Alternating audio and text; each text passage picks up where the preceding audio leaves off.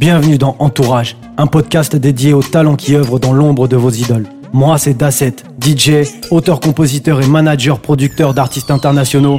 Je vous entraîne à travers mon podcast dans les coulisses du succès. Comment gérer une star du rap, un acteur ou un footballeur de renommée nationale voire mondiale?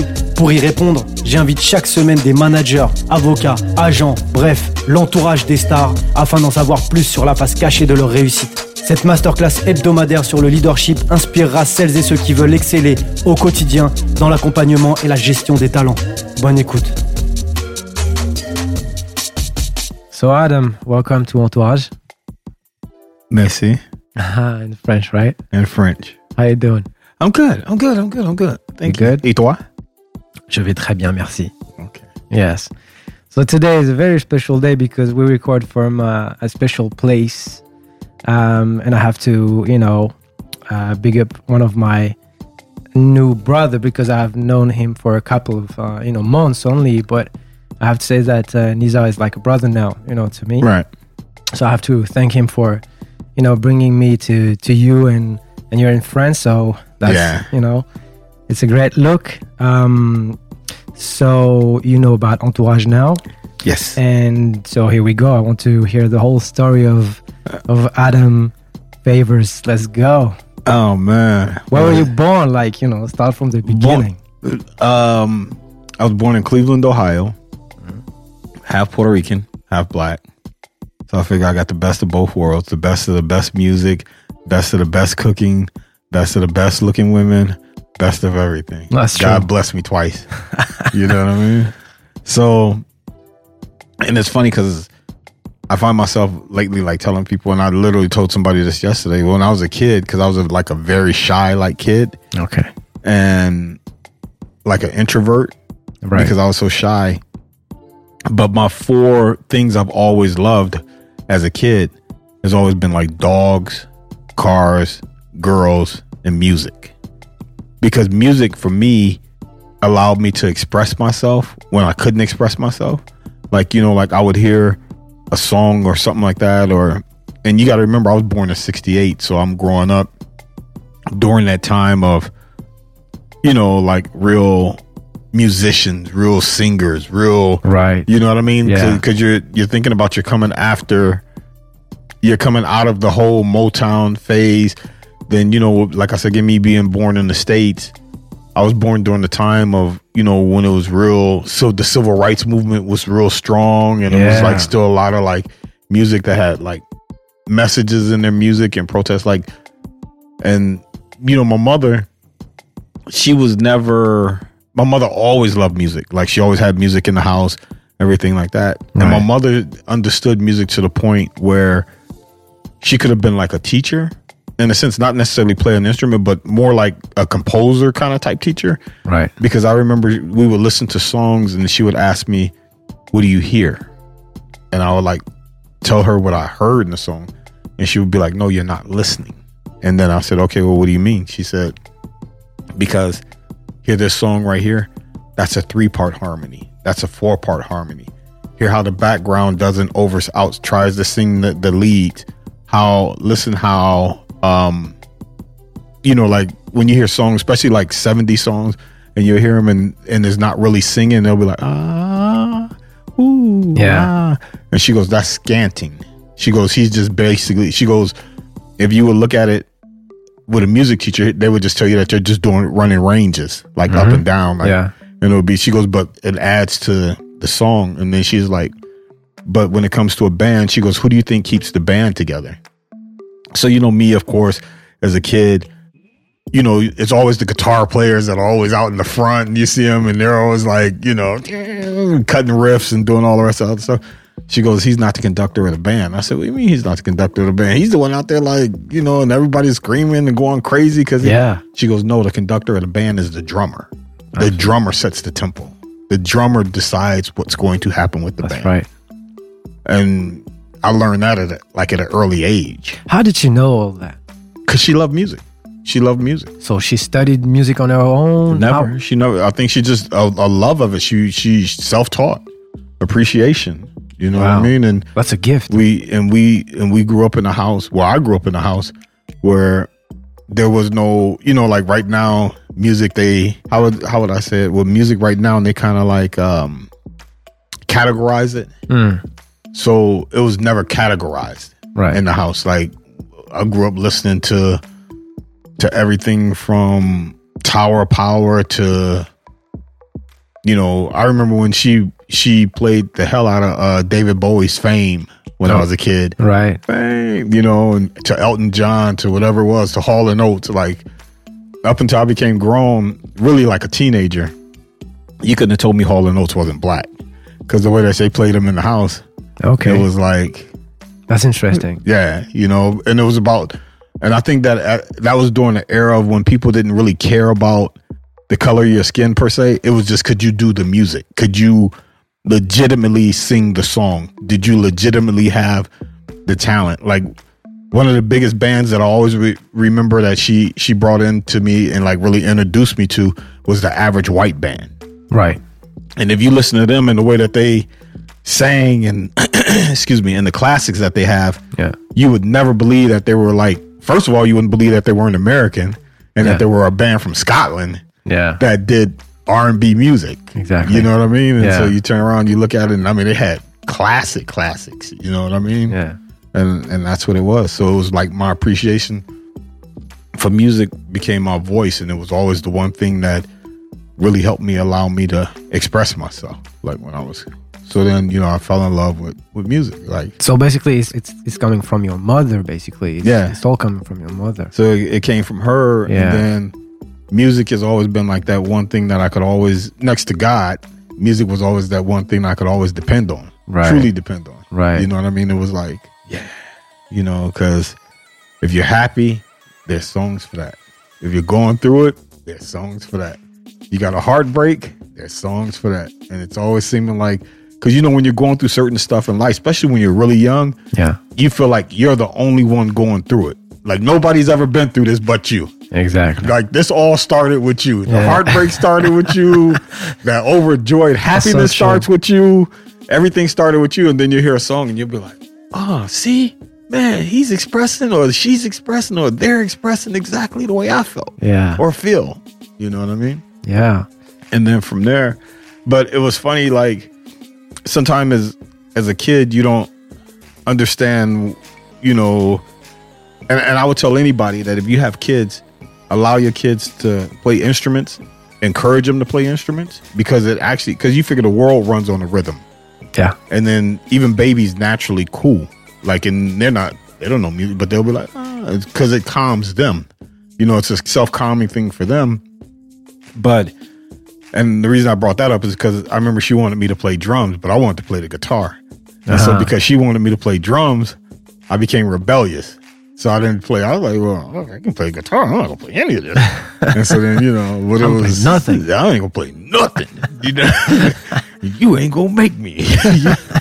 you know, I don't care how many punishments you put me on. I ain't Yeah. gonna never play this stuff. But yeah. I'm gonna be a you know. rock star or nothing. yeah, I'm gonna Yeah. be a guitar player, Guitar. but- and that's it. Yeah. A guitar and bass. That's all I want to play. Yeah. But that was it. And so then, um, So what happened next? uh, basically what happened next, you know, I um left Cleveland when I was 18. I moved to California. On your own? Yeah, Okay. on my own. So I moved out there. I mean, I had a grandmother that lived out there, and I had like a, some other relatives that lived there. Why did you decide to, to move to, to California? Because you know why? Growing up in Cleveland and a lot of cities that you may see, and I, and I don't think it's just a, a U.S. thing. I think it may be a worldwide thing. Like I, the dreams that I had were bigger than the city could support. Right. You know what I mean? Yeah, Like in the sense of, I wanted to come. I wanted to see France. I wanted to see the different places of the world I've been to. And then when I would tell like other people around me, like, yeah, I want to go see this. I want to do this. I want to do that. And they were like, why? Yeah. And I was like, well, cause man, it would be incredible to go see that. You start feeling like the weirdo. It's, you know, it's it's it's very um it's well, I- I won't say it's very American, but American like tend to believe that America is the world basically. Like you know, Yeah. There's nothing interesting. Like why would you go abroad? You Yeah. know, like you know, yeah, like America is enough. You know, and But it's it's it's that American propaganda that you're sold as a kid. is it- Yeah. basically you're indoctrinated indoctrinated into it as a as, as a child. Like, uh, you know, um, the Pledge of Allegiance. I pledge of allegiance to the flag of the United States of America, to the republic for which it stands, one nation under God, indivisible, Yeah. liberty and justice for all. Yeah. Well, when you turn around, you look at the history of America. It's bullshit. Yeah. Because if you look at the history of America, you see America, uh, America wasn't liberty and justice for all. Because if it was people that look like me and you or whatever like that, it was a motherfucker. It was not a place that you really was like, you know what I'm saying? Yeah, so you you turn around, you be like, you're fed this and that. nobody's better than us. This is what we do. We're the this, we're the that, we're the this, we're the that. And then, you know, when you be like, um, the way it's presented is like all of Europe was the old world. Hmm. You're the old, we're the new. Yeah. Why do we want to worry about the old? exactly. We're the new. You know what I mean? Yeah. And then the fact that if you really look at the US, the US is a mono nation. Because mm. if you look at it, we're bordered from Canada to the north, Mexico to the south, and two oceans on each side. So at the end of the day, you're dealing with technically you're dealing with 48 states, mm. continental states. yeah. Continental state. So even though there's 50, but you're dealing with 48 that are land ba- that are attached, mm. that are all semi pretty much different in a sense. So you be like, well, I can go to Miami or go down to Florida and get the warm weather on the beach, and I can get the kind of like Caribbean Latin flavor from there, or I can go up to Boston and get the New England kind of like Irish flavor from there. Yeah. I can go to the Midwest. I can go to I can go to California, which is so different from New York, and Yeah. like it's a whole completely different world. So Each state is, is, is almost a country. Like, Yeah. you know, Louisiana is a bit like France. yeah, you know, so like when you go into like Louisiana and, and and the Gulf area, you know, it's heavily influenced because you know it was all the French territory at one yeah. time. Mm. So the the food, the all the rest of the other stuff. So you start looking at it like, well, I gotta leave. I got it all here, you know, exactly. and that's why you know America sometimes yeah.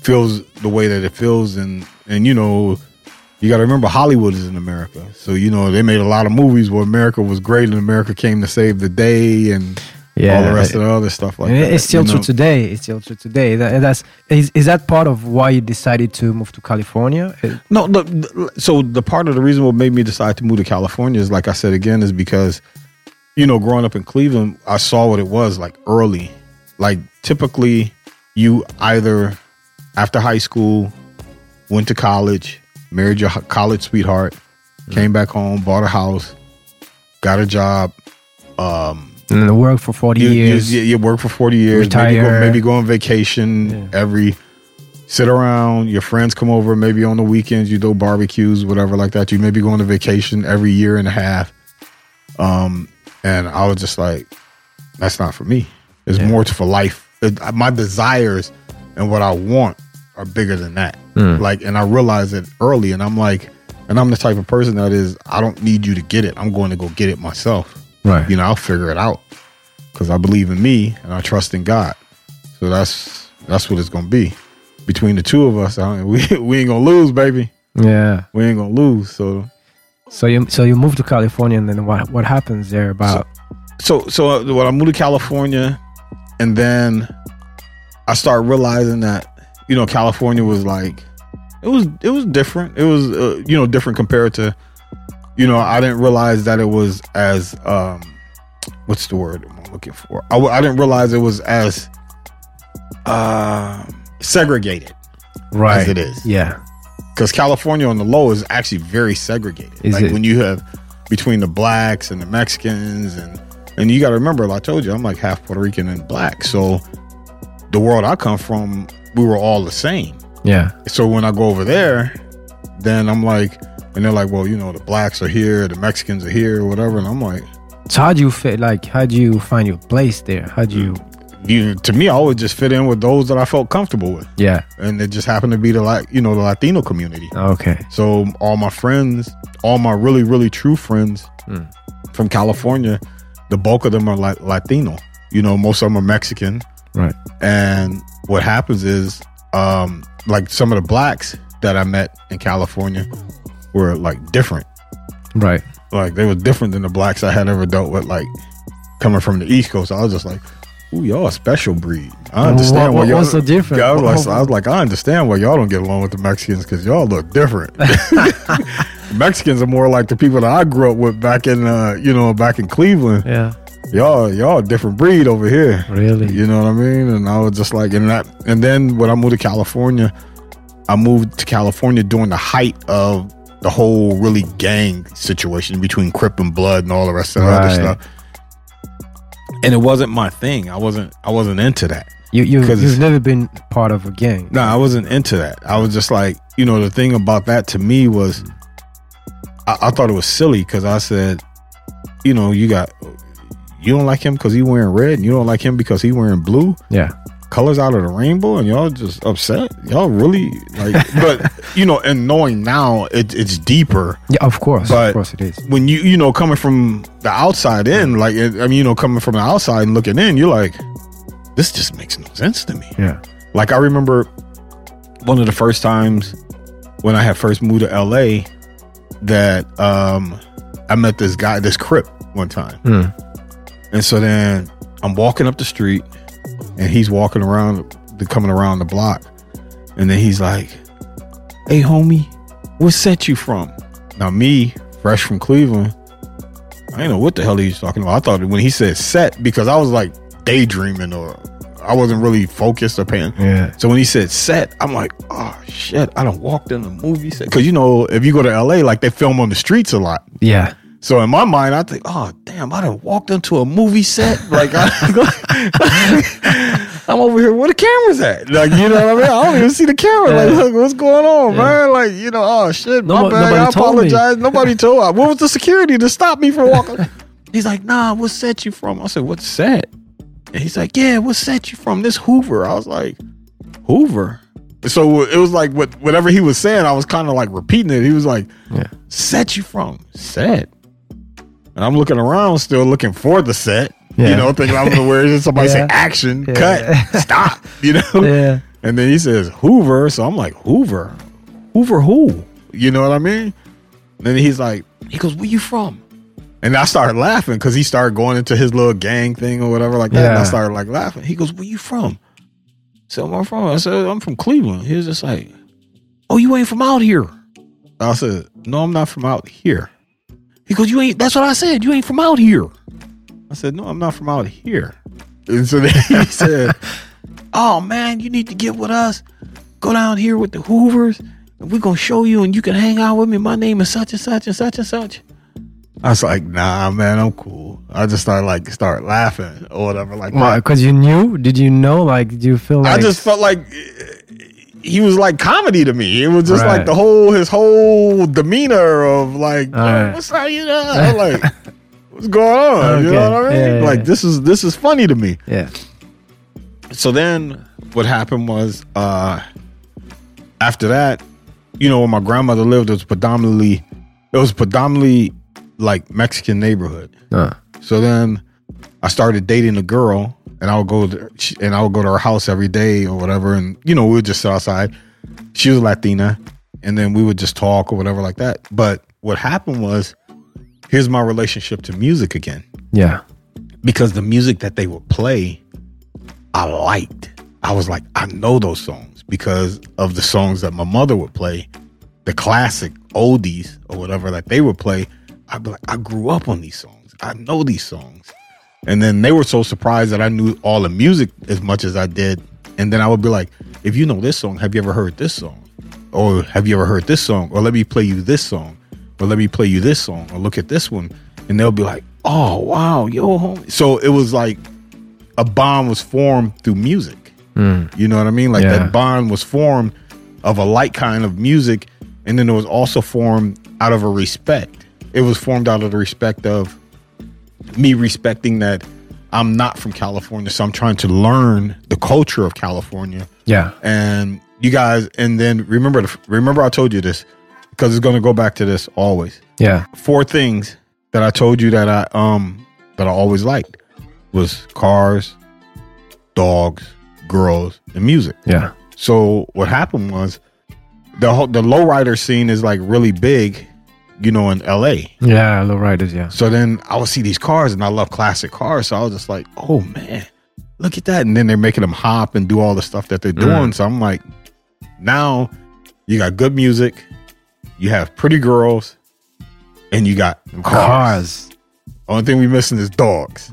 But The house but we but but It's you know, coming. you, It's call, you coming. you called each other dog. Yo, that's my dog right there. That's my homeboy. That's my That's dog enough. right That's there. enough That's my now. dog right there. So now the dog is there. You know what I mean? But for the most part, you know, you got those Yeah. three things. So we're attracted to, you know, even the food. Like the food is like good. Like you know what I mean? So it, it, it made me So you feel the lifestyle basically. You're like. you- yeah. you- so it, yeah. it it it basically drew me. Yeah. drew me in because that's what it was like. The things all I was already into and the things I already loved, they had the same love and appreciation for. Mm. So it was like, okay, cool. This is what it is. So that's how that happened. And then, you know, you're growing up and you're trying to and you're trying to find yourself. Like I went to college, I ended up becoming a paralegal. I became a paralegal for um in the state of California All right. because my ultimate goal was I wanted to go work for the US Justice Department Okay. and I wanted to work in the civil rights division. So I basically wanted to defend, you know, people whose civil rights have been violated by like, okay. you know, you know, like I said again, maybe that's because I was yeah. a, a kid born in the late '60s and got to see yeah. like you know a lot of this stuff, and it was still Martin Luther fresh. King and all. No, the, no, because Mar- he was was- he because he died the same. I, I was born two months. I was born two months after Martin died. But I, but I guess you heard all the stories. Yeah, so you would hear all this, exactly. Very, yeah. So it was still fresh to them. exactly. you know, the Malcolm X's, the Martin Luther Kings, the Fred Hamptons, Exactly. the, you know, the this, the that, the that, Yeah. the this, Mm. you know, and it was still like really, really fresh. So you would hear the stories and you would hear, you know, or meet people that would tell you like, hey, yeah, I remember marching. I remember this. I remember that. I remember when this was happening I was a part of this I was a part of that. And you start realizing like, okay. So then, um, you know, I had, like I said again, I had various jobs after that, like Mm. various jobs from working for Domino's Pizza to Right. Hustle. Right. Cro- Yeah, you know, it's Yeah. just like you're you're a kid, so you're growing up and you're trying to like find your way. Yeah. And then what happened was, how I got into the music thing was, like I told you, I always loved music. Is that um, I was at the radio station. There was used to be a radio station called The Beat in L.A. So I used to always listen to this guy, but on the radio, his name was Kevin Slow Jammin' James, and he always played like the the classic classics, like the stuff that because he was from the East Coast, he was from the D.C. area Right. the DC Pit- uh, Pittsburgh. I mean, I'm sorry, uh, Pittsburgh, Philadelphia area. So he knew the music. So when he would listen to the music, or he would play the music, I'd be like, "Yo, I haven't heard that in years." So of course now my friends, who we became friends because of the mu- because of the love of music, our love of music, I would put them onto his show. Like, "Oh, yo, on Saturday nights, Friday nights, you got to turn the show on. You got to turn the show on because." this is incredible. He he plays the music that trust me, you guys like the show. So then, you know, my friends were like, listen. So then I would call him, and this was the days when you could call a radio station and they would answer the phone or whatever. Right. Right. So I would put requests in and leave dedications. And then um I would call so much till we got to know each other. Oh, okay. Like like With the radio people. yeah, like with the radio guys. Yeah. So we would know each other because me calling like all the time, like, hey, can you request this or can you? And then the request that I made, he said that he could always tell that I wasn't from California because the songs I would request, some of them were really big, you know, East Coast records, Right. you know. So then after that, we became cool. So then one day I called the radio station and he was like, yo, do you want to come down? And I was just like, Yes, I do. Of course. Yes. Why wouldn't I? Of course. To sit here and play music and talk to people on the phone? Yeah. What? This is almost like a dream job. So then after that, we were uh he's like, come down. So I I would go there and I would sit with him and then he was just like and I think the first time I just sat there and just like listened to him and we talked and we talked about music and all the rest of the other stuff. And then uh he was on the air because his normally his show was on late at night. Hmm. But then some days he would some days he would fill in during the daytime. And so when he was filling in during the daytime, one time I called into the station, and you know, in the afternoons it was a a lot busier than at night. Right. And so then he's just like, I can't talk, but if you want to come down, come down. So Okay. then I went down to the station in the afternoon and I'm listening and I'm this, that, and the other. And then I was consistently like calling him. And then he's like, yo, you have an open door to come in whenever I'm on the air. Just call and let me know and I'll let you. And he gave me his personal phone number and I'll call him and be like, hey, is it cool if I come down? And he was like, yeah, okay, I'll leave my name. I'll leave your name with the security guard. Mm. Okay, cool. So then he's like, I need a producer for my show. And I said, the, and I said, okay, well, what is it? He said, this is what I need. He said, I can't. He goes, but if you can't answer the questions that some of these listeners are calling and asking for these songs, then it's like I'm still doing it by myself because you're gonna say, hey, what's what's that song that went like, or hey, what's this song like? Yeah, or hey, what's he goes, so that stops me from doing what I have to do to prep for the show to do to answer your question. And it's almost the same thing, like as if I'm on the phone, Yeah. the like Yeah. I'm doing it by Takes myself. you, your attention away. So then he said, This is what we're gonna do. I said, All right. He said, I'm gonna give you 10 songs and you tell me the who made the song. Tell me the name of the song and who made it. I was like, all right. So it's almost like a name name that tune kind of type. It's a quiz. Yeah. Yeah. Yeah. So I said, all right, cool. So he starts the song. He starts with one song. And I was like, that's such and such and that's such and that that's the name of the song is this. And I said, the name of the song is this. This is who made it, and this is where they're from. He said, Oh, I didn't ask you for the last part. I said, No, no, no, we can so he said they're gonna get like a little harder. I said, All right, cool. So then he started hitting me songs. I start catching them in one note, two notes, three notes, even before the singing come on. And he was just like, I said, or I would be like, this is that, but because the way it starts off and the chords and stuff in it, it could be that because they pretty much almost start the same. Mm, But I really think it's this one. right. And then he was just like, yo, you're good. He's like, you're real good. So at that point, he's like, yo, you got it. So then, you know, he gave it to me Yeah. and um, I would produce his show and, you know, and then there would be like people that would come in and sometimes they'd be like, yeah, I know music or whatever. Go, go against my guy. Okay. And I Okay. said, okay. So during this time, it was right around the time when Death Row had came out. Right. And so when Death Row came out, like music was crazy because, you know, Dre, Dre is Dre is Dre. Dre is like everything they say about Dre being a musical genius, producer, classic icon, this, that, and it's true. Well, hold, hold on, hold on, hold on. So, so because you were not into hip hop at that time too much. I mean, I was I was still into hip hop, but You- you I've were- always been R and B has always been like my my right, favorite. Right, right, right. So, so, so now um, you discover Death Row. Uh, so this is during the time because I'm in LA. Right. So you know, Death Row comes out. Then you got Dre, who's a lot of his tracks that you look at Yeah. are like um very 70ish influence, kind of like funk or R and B tracks or whatever. Or like Yeah. usually like the bass line to him or The sample. whatever the samples that he would use. Yeah. And so then what happened was I had met uh me being always into music, like I told you. Mm. I had ended up meeting a guy by the name of uh Kevin Black because I went to like some music conferences and stuff like that. And I would always see Black. Hey, what's up, Black? And he was like one of the first ones. As a matter of fact, he's in the what's um what's my name? The Snoop video, what's my name? He's Right. the guy that's sitting on the couch when he tells Snoop, So what you gonna do with your life? He said, You better get up and get it. And he's sitting on the couch and Snoop said, Yeah, when I grow up, I'm gonna be just like you. Yeah. You know what I mean? Yeah, and that's Kevin Black. yeah, that's Kevin Yeah, Black. yeah. So then from there, I would see him, you know, at the music conferences or whatever, and I didn't know him like that. So then I, a um couple of years passed by, whatever, I'm still at the radio station or whatever. And then I just happened to walk into a FedEx and then he's coming out of the FedEx. And I was like, yo, Black, what's going on? He's like, hey, hey, how you doing? What's going on? What's happening? But he didn't really know me, know me because, you know, he's at that point meeting a lot of people, whatever like that. Right. Had met a lot of people. Yeah. But I go, what are you doing now? I haven't seen you for a while. He goes, no, I'm out of the business real quick.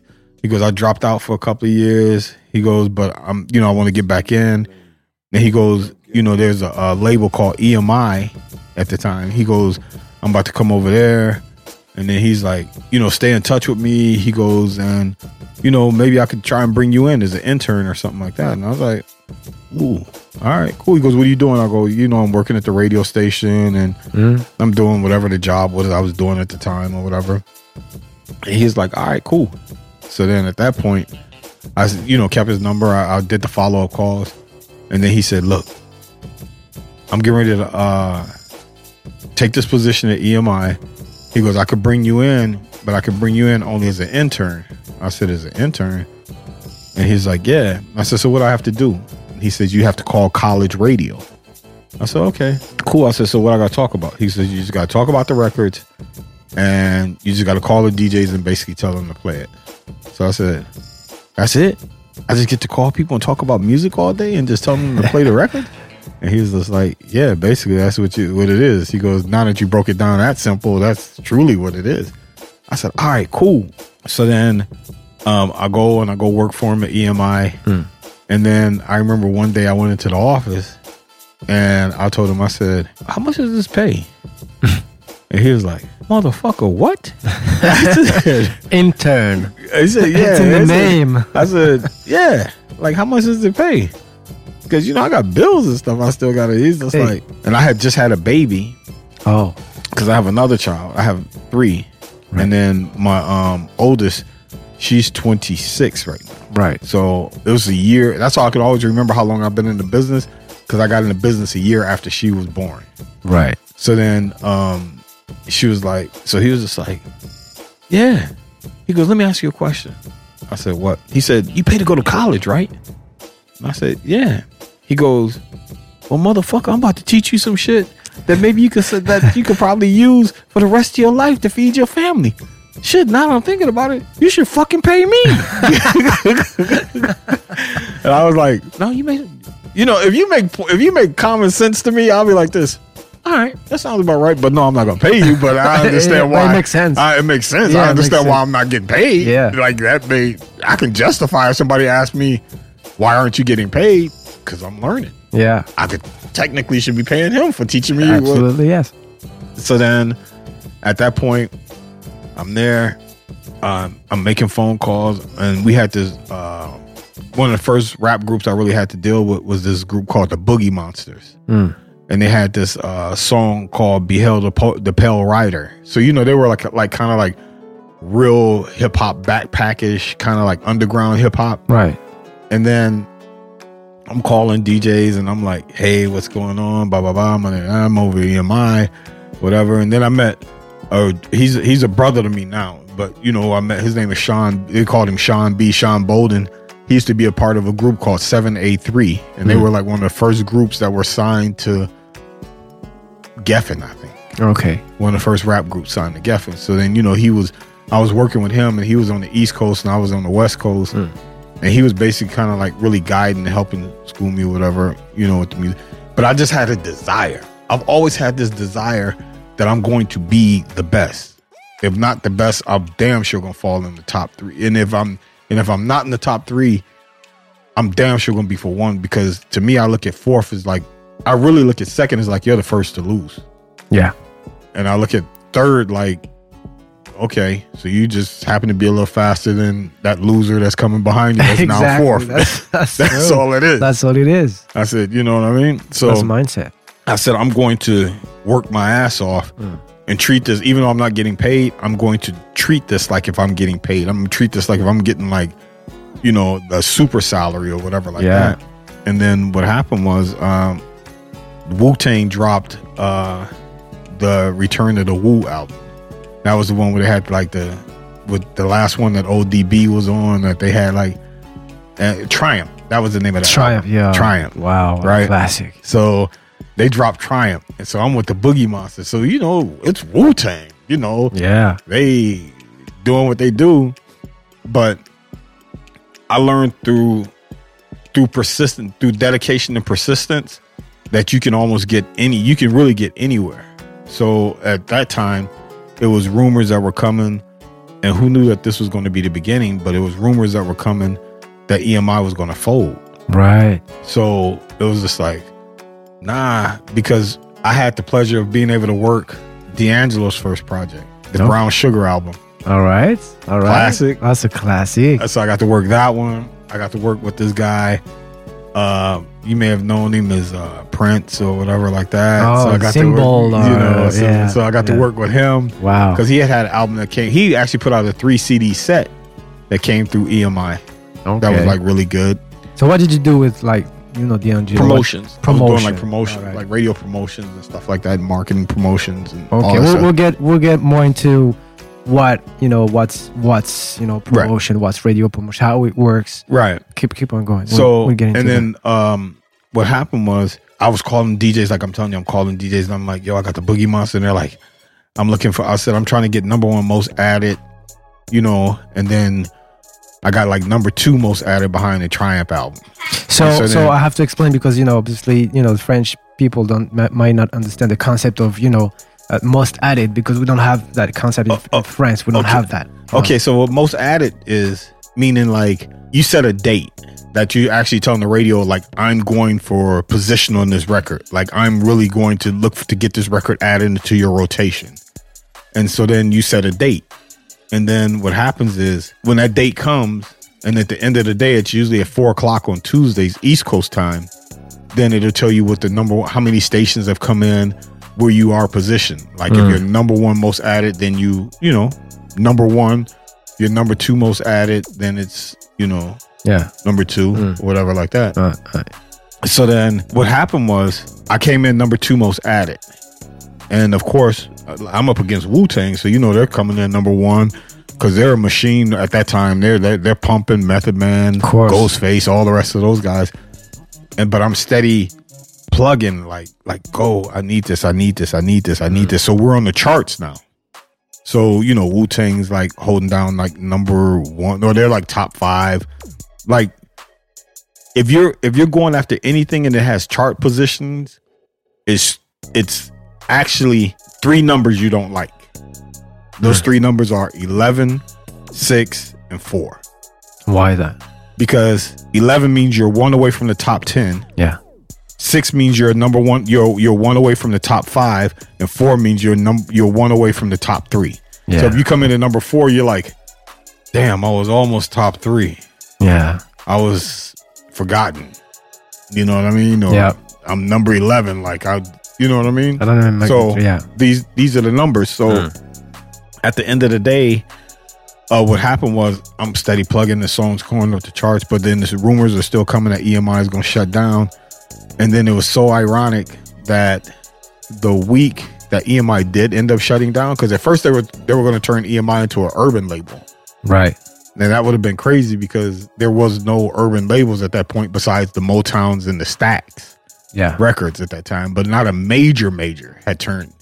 And then you know we saw later on down the line we saw LaFace, we saw Uptown, we saw Bad Boy, we saw the Death Rows, we saw you know all these other urban labels that, Labels. Yeah. that really did really really well. So that final week, uh I got the number one spot Boom. boom, over Wu Tang. And then they were like, this is the last week for EMI after that, they're shutting down. So I was just like, I went out with a bang. Number motherfucking one over the Wu, Yep. you know? All right. So, and then what do you stuff. do then? Well, Because then- obviously, yeah. At that point, we basically, Virgin was under EMI at that time too. Mm-hmm. So they were trying to figure out what they were going to do with their staff. So then we basically had like a month's vacation. And then they said, okay, cool. We're working it out. You guys are going to end up going to Virgin. So remember, I told you when I first got into the business, I was doing college radio. Yes. So when we went to Virgin, it was already people doing college radio. Hmm. So that meant I had to go to do commercial radio, oh, that's which is like the radio that you hear on the radio. Right. So I took the same, but what happened was some of the same DJs that were on college radio did commercial radio too. Mm. So some of the relationships I had, and then the other ones I cultivated. So then you had a thing called, which was called like a call sheet, Mm. which had like the stations, and then it would have like the DJ's name, address, phone number, whatever. And this was like, think about it, this is pre email. Right. So this Yeah. is pre-email. So you're basically like just almost like a salesman cold calling. Hi, I'm Adam. I'm Luck. I'm I'm Adam Lucky F. This is Vir- from Virgin Records. Reaching out to you. Is this DJ such and such? I'm calling you because I got you know this record or that record or whatever it may be. Uh, I got Janet Jackson's Velvet Rope, and I'm trying to. This is the single that we're going for. I got Gang Starr's Mass Appeal album. I got you know other things that. So I'm calling them, and then I always remember I told you when we started this interview. It's always been two people I've always believed in that I always counted on. Me and God. Yeah. I always believed in me, and I trust in God. You know what I mean? Yeah. So what I would do is at that point now now they had to start paying me, but they weren't paying me as an employee.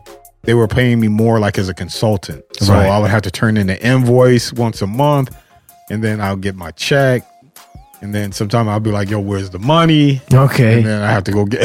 All right. So what I started doing was, remember I told you I said I told you I always looked at this thing as like I'm gonna be the best. Yeah. So everybody's always looking at like, and like we talked about America, and everybody's always looking at like the big cities. They're looking at the Miamis, they're looking at the New Yorks, they're looking at the DCs, they're looking at the Atlantas, they're looking at um the LAs, the San Franciscos, the Chicagos. Yeah. When you're a state of 50, nobody's looking at like the Minnesotas. Nobody's looking at, you know, like the Gary, Indianas. Nobody's looking at like the Jackson, Mississippi. Nobody's looking at the New Orleans. Nobody's looking at some of these other markets. And I said, I'm gonna start focusing a lot on those because you can't build a house without a foundation. Right. So you have to build. You have to build. So I'm like, these guys are always being ignored. So I'm gonna start reaching out to them. So then I started, you know, making these phone calls. We started, you know, connecting or whatever. Like if we had a little special stuff, let's say like T-shirts came in, then I would be like, "Yo, you my man," whatever like that. I need you. Can you play this weekend? Can you play this song or whatever like that? Can you give me like maybe three songs? I mean, you know, three spins or whatever. Here, I'm gonna send you a T-shirt, or I got slip mats or whatever. Because you know that's when they used to do slip mats, maybe with the artist with the artist's album title on it. Yeah. I could send you a couple of slip mats, T-shirts, slip mats, mm, posters, okay. whatever that type of stuff Right. Right. when so I would send them that that stuff, and then they, they would be like, "Yo, man, when you coming out? When you gonna come through the market? You can come through like on a tour, promo tour? What you what you doing? What you gonna do?" And then I would tell people like this, and I work from the mindset of this. On the average, I don't care who you are, who you are, you you'll tell somebody, even if you're blood related to them, you'll tell them, "Yeah." Somebody be like, "Hey, I want to come. I'm gonna come visit you." You be like, "All right, cool." And then you be like, well, how long you gonna stay? And they'll be like, oh, I'm gonna come out, I'm gonna come stay with you for a week. So nine times out of ten, you be like, all right, cool. Mm. Because in your mind, you're like, cool, that's cool. A week is good. Yeah. Seven days. Yeah. But maybe a lot of times by the third or fourth day, you're like, yo, I'll be glad when this motherfucker go home. 'Cause you feel like, you know, you you feel like shit, I'm entertaining them. Yeah. I'm feeling like, damn, like, you know, my whole schedule is a, built around that schedule. Like, shit, I may want to lay around in my underwear. Yeah. I can't lay in my underwear because they're here in my house now. So I can't. So now my comfort has been you know, Compromised kind you of. compromise. Yeah, so you start saying like, so I said, knowing that of human nature, and California being at the end, California, you know, is behind everybody else in time. in terms You of know, what? meaning like time of like Oh, time um, zone. the time zone. yes. So I said, if I caught a flight in California at, let's say I caught it at nine o'clock in the morning, Mm. it's already noon in New York. That's true. Yeah. So it's a four hour flight, four or five hour flight. So by the time I get to New York, it's already five o'clock in the afternoon. Yeah. So what I would do is I would tell people, dude, I'm I'm not making a lot of money over here. I just got like a little bit. And then you're so cool. And they'd be like, Don't worry about it, just come stay with me. You come crash at my pad. I'd be like, dude, I'm I'm not beyond sleeping on the couch. Or if you got like nice carpet and a good blanket and a soft pillow, you know, I'm cool with the floor or whatever like that. Yeah. Because my mindset was this. By the time I get there on Friday, we're gonna drop off my bag. Nine times out of ten, you're gonna ask me, let's go get something to eat. If you're a DJ, you probably have a club you're gonna do that night. So we're gonna go do the club that night or whatever like that. Or, I'm, or you're gonna be at the station. I'm going to the station with you. Hmm. Then I'm going to the club with you. Then by the time we get back to the house, it's about three in the morning. That's Saturday now. So by the time we were there on Saturday, we're probably gonna hang out for a little bit. Then you're probably gonna go and show me around the that day if I've never been there before. But, hey, yo, let's go to the mall. Let's go do this. Let's go do that. Oh, let me take you to this restaurant here. Let's go do this. Let's go mm. do that. And then at that point, you may mess around and meet their family. You know, if they're married or whatever like that, or they got kids or they're living with.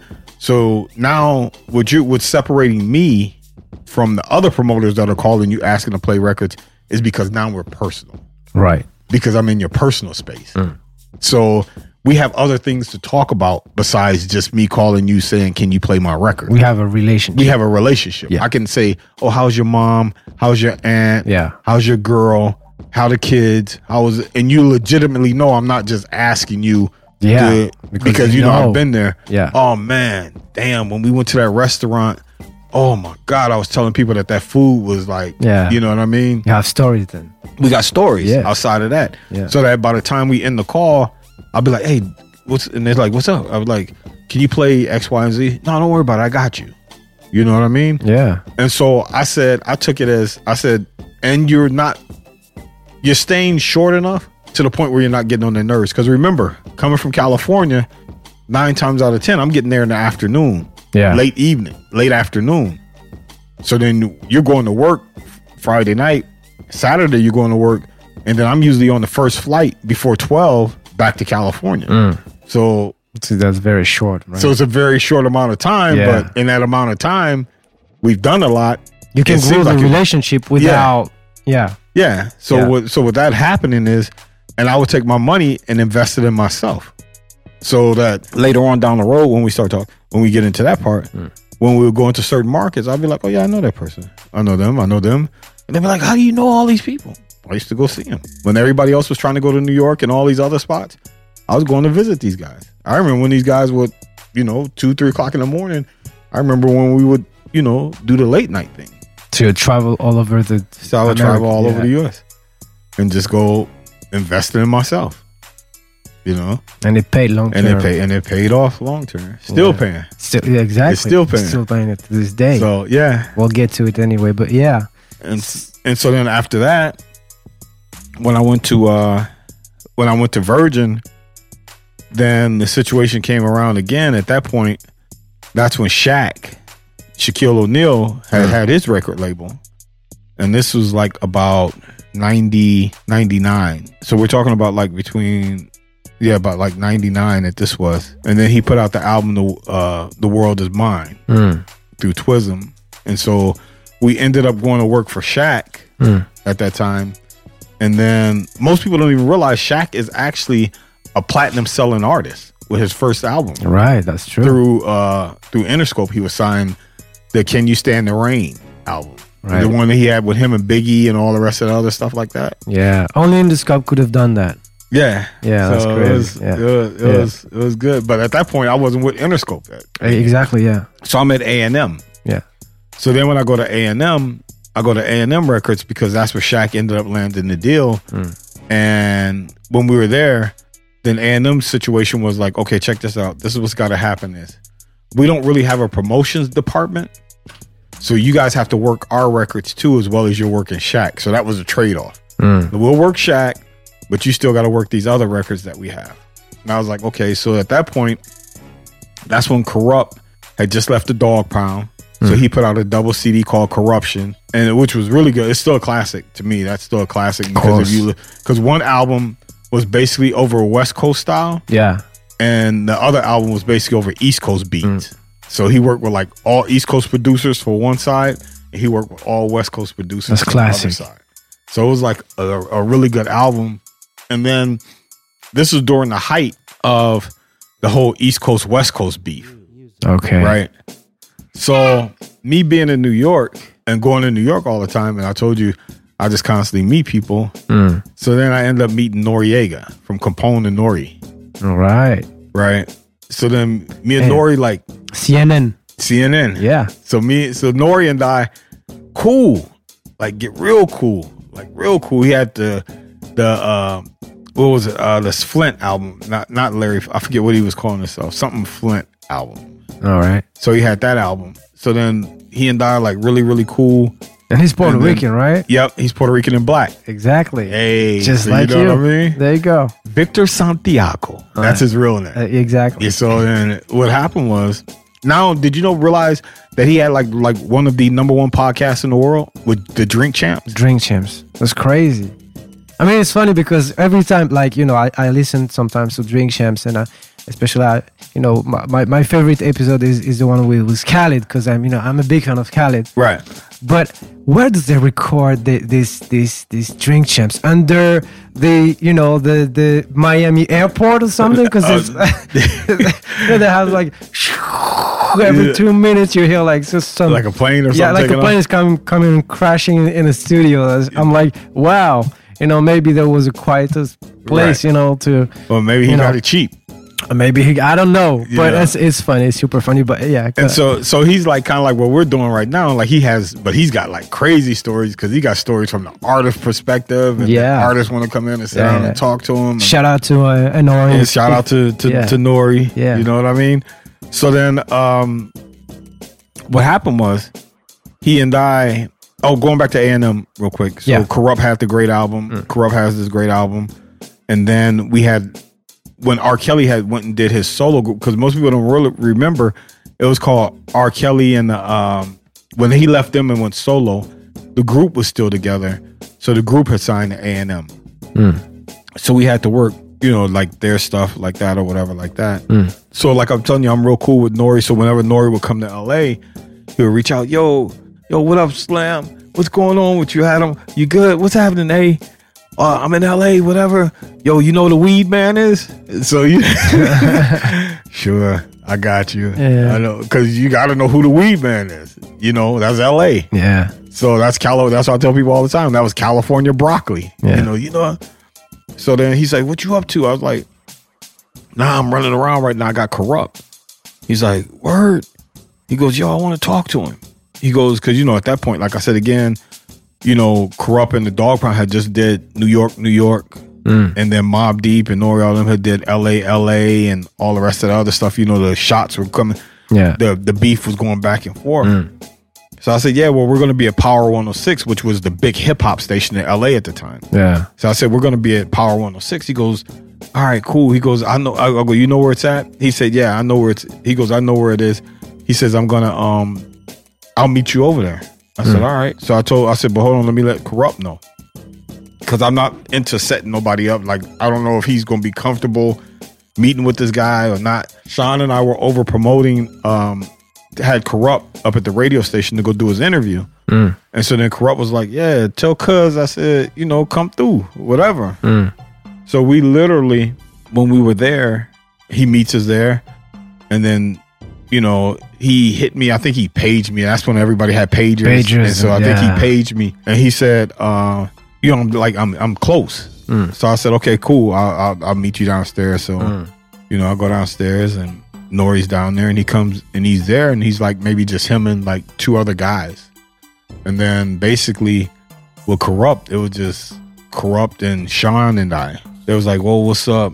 You know, so Kurupt comes down, they come over, they start talking, and then he was like, yo, X, Y, and Z, and they talked about what they wanted to talk about. And then Nori was like, yeah, you know, I always appreciated your music. Like, I would love to do something with you. And then Kurupt was like, yo, I see what you guys are doing too. And basically, they squashed it over a blunt. Like, whatever tensions that they had, they smoked a blunt right there in front of the radio station And it was gone. and it was gone. And then they have a cool relationship ever since then. And then, you know, um, Nori Nori went back and told Capone, "Yo, I just met with Kurupt and whatever, whatever, and we all good."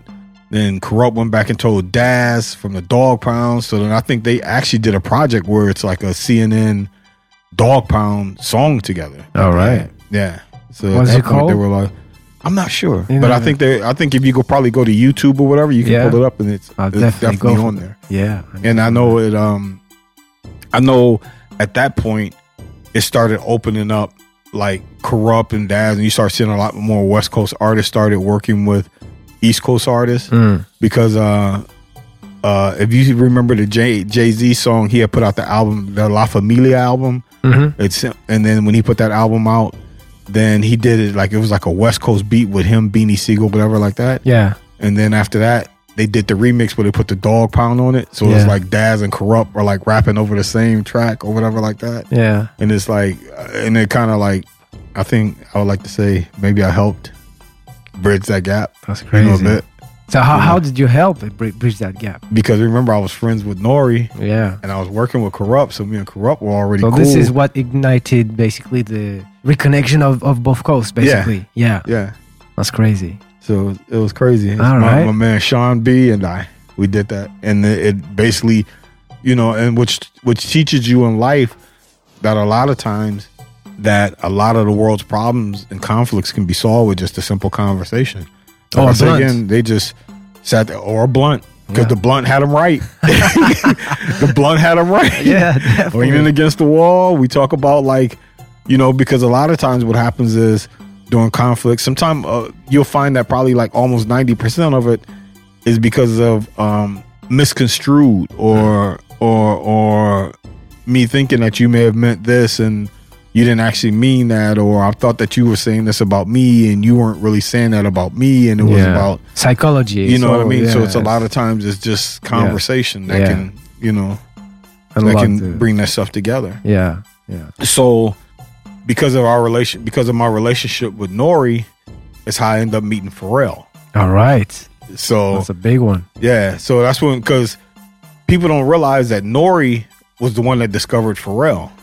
Was it? Nori did Super Thug, Pharrell produced Super Thug, Yeah. and that yeah. was that was Pharrell's first really big big record. That's true. So I was playing that back then. It was crazy. It was yeah, fire. What what what what What a track. what what you know what, what I mean? a classic. So then he had that, um, and then Pharrell did another song off that album. When I forget that I was talking, Melvin Flynt. That was the name of the album, Nori's album. Oh, that the Melvin Flynt album. Right. So then Pharrell, so Nori's like, "Yo, I'm in town. Come through, come through the video shoot." So I go through the video shoot. Pharrell is there. For Super Thug. No, not for No. Super Thug. Oh, for for- um, I'm trying to think the with the, but you some some you boys don't want that thing, like you know, like what- and then there was like. I can't remember the name of the track. Because remember, it was like almost like a boxing ring kind of type thing. Like, like, and Pharrell was like really like, you boys don't want that thing. Like, like, like when and Nori was like rapping on it. Yeah. So I was at the video shoot. So I was there at the video, in the video for a quick second, and then uh Nori introduced me and Pharrell, and he was just like, "Yo, P, this is my man." Blah blah blah blah blah blah, and then that's how me and Pharrell got cool because of Wow. that introduction of Nori. Of so Nori, yeah. that was Pharrell before the world knew Pharrell. Right. So whenever I see him, and I'm the type of person, and even our brother that we have that we that connected us like this, will always tell you like I just treat people the way I want to be treated. Mm. Like I treat you, you know, and you see me with my kids. Mm. Like I treat them and, and I teach them, you know, to be kind, be respectful. Mm. Because at the end of the day, I feel like if you pass that, if I'm if I'm ex- excluding that, you know, exuding that energy, then that's the type of energy I'm I'm attracting back. So Yeah. if I'm going to be, re- if, if the respect is going to start anywhere, let me be the first one to be the respectful one, mm. because in that way it lets you know how I'm feeling or the type of person I am, so that you give me that energy back. Yeah. Because if we're not going through that, I mean, if if I'll be like, well, what did I do that was that that that I was disrespectful to you? Hmm. You know what I mean? Yeah. And then also like with my other kids, like well, my three, my my oldest one, like, and I tell these guys because they don't quite understand yet. And I used to tell her that sometimes you can offend or disrespect somebody and not even know it. Yeah. I said if you do, you apologize, hmm. and you just don't do it again because if you do it again, you basically told them fuck you. yeah. So And that know, you did it on purpose. that you did it on purpose. Yeah. Once they've let you know yeah. That they've been offended by whatever you did. Yeah. So that's the way I try and live my life because I'm like, I'm not walking around here with a bunch of bodyguards. I'm not walking around here with like looking over my shoulder. I'm not because I don't want that type of energy. Yeah. So I don't, you know, put put out that type of energy. I'm like all about a smile. What's up? What's going on? How Yeah. are you? Let's get to the music. Where the girls at? Where the dogs at? Ooh, let me see that car. Like it's funny. I- like my kids, the, the, the, they're seven and four Yeah. and like they're into cars now and they're into music and they and my youngest one he loves dogs Okay. And the oldest one, I think he's really starting to like look at like like Ah. girls. I'm like, oh, okay, All right.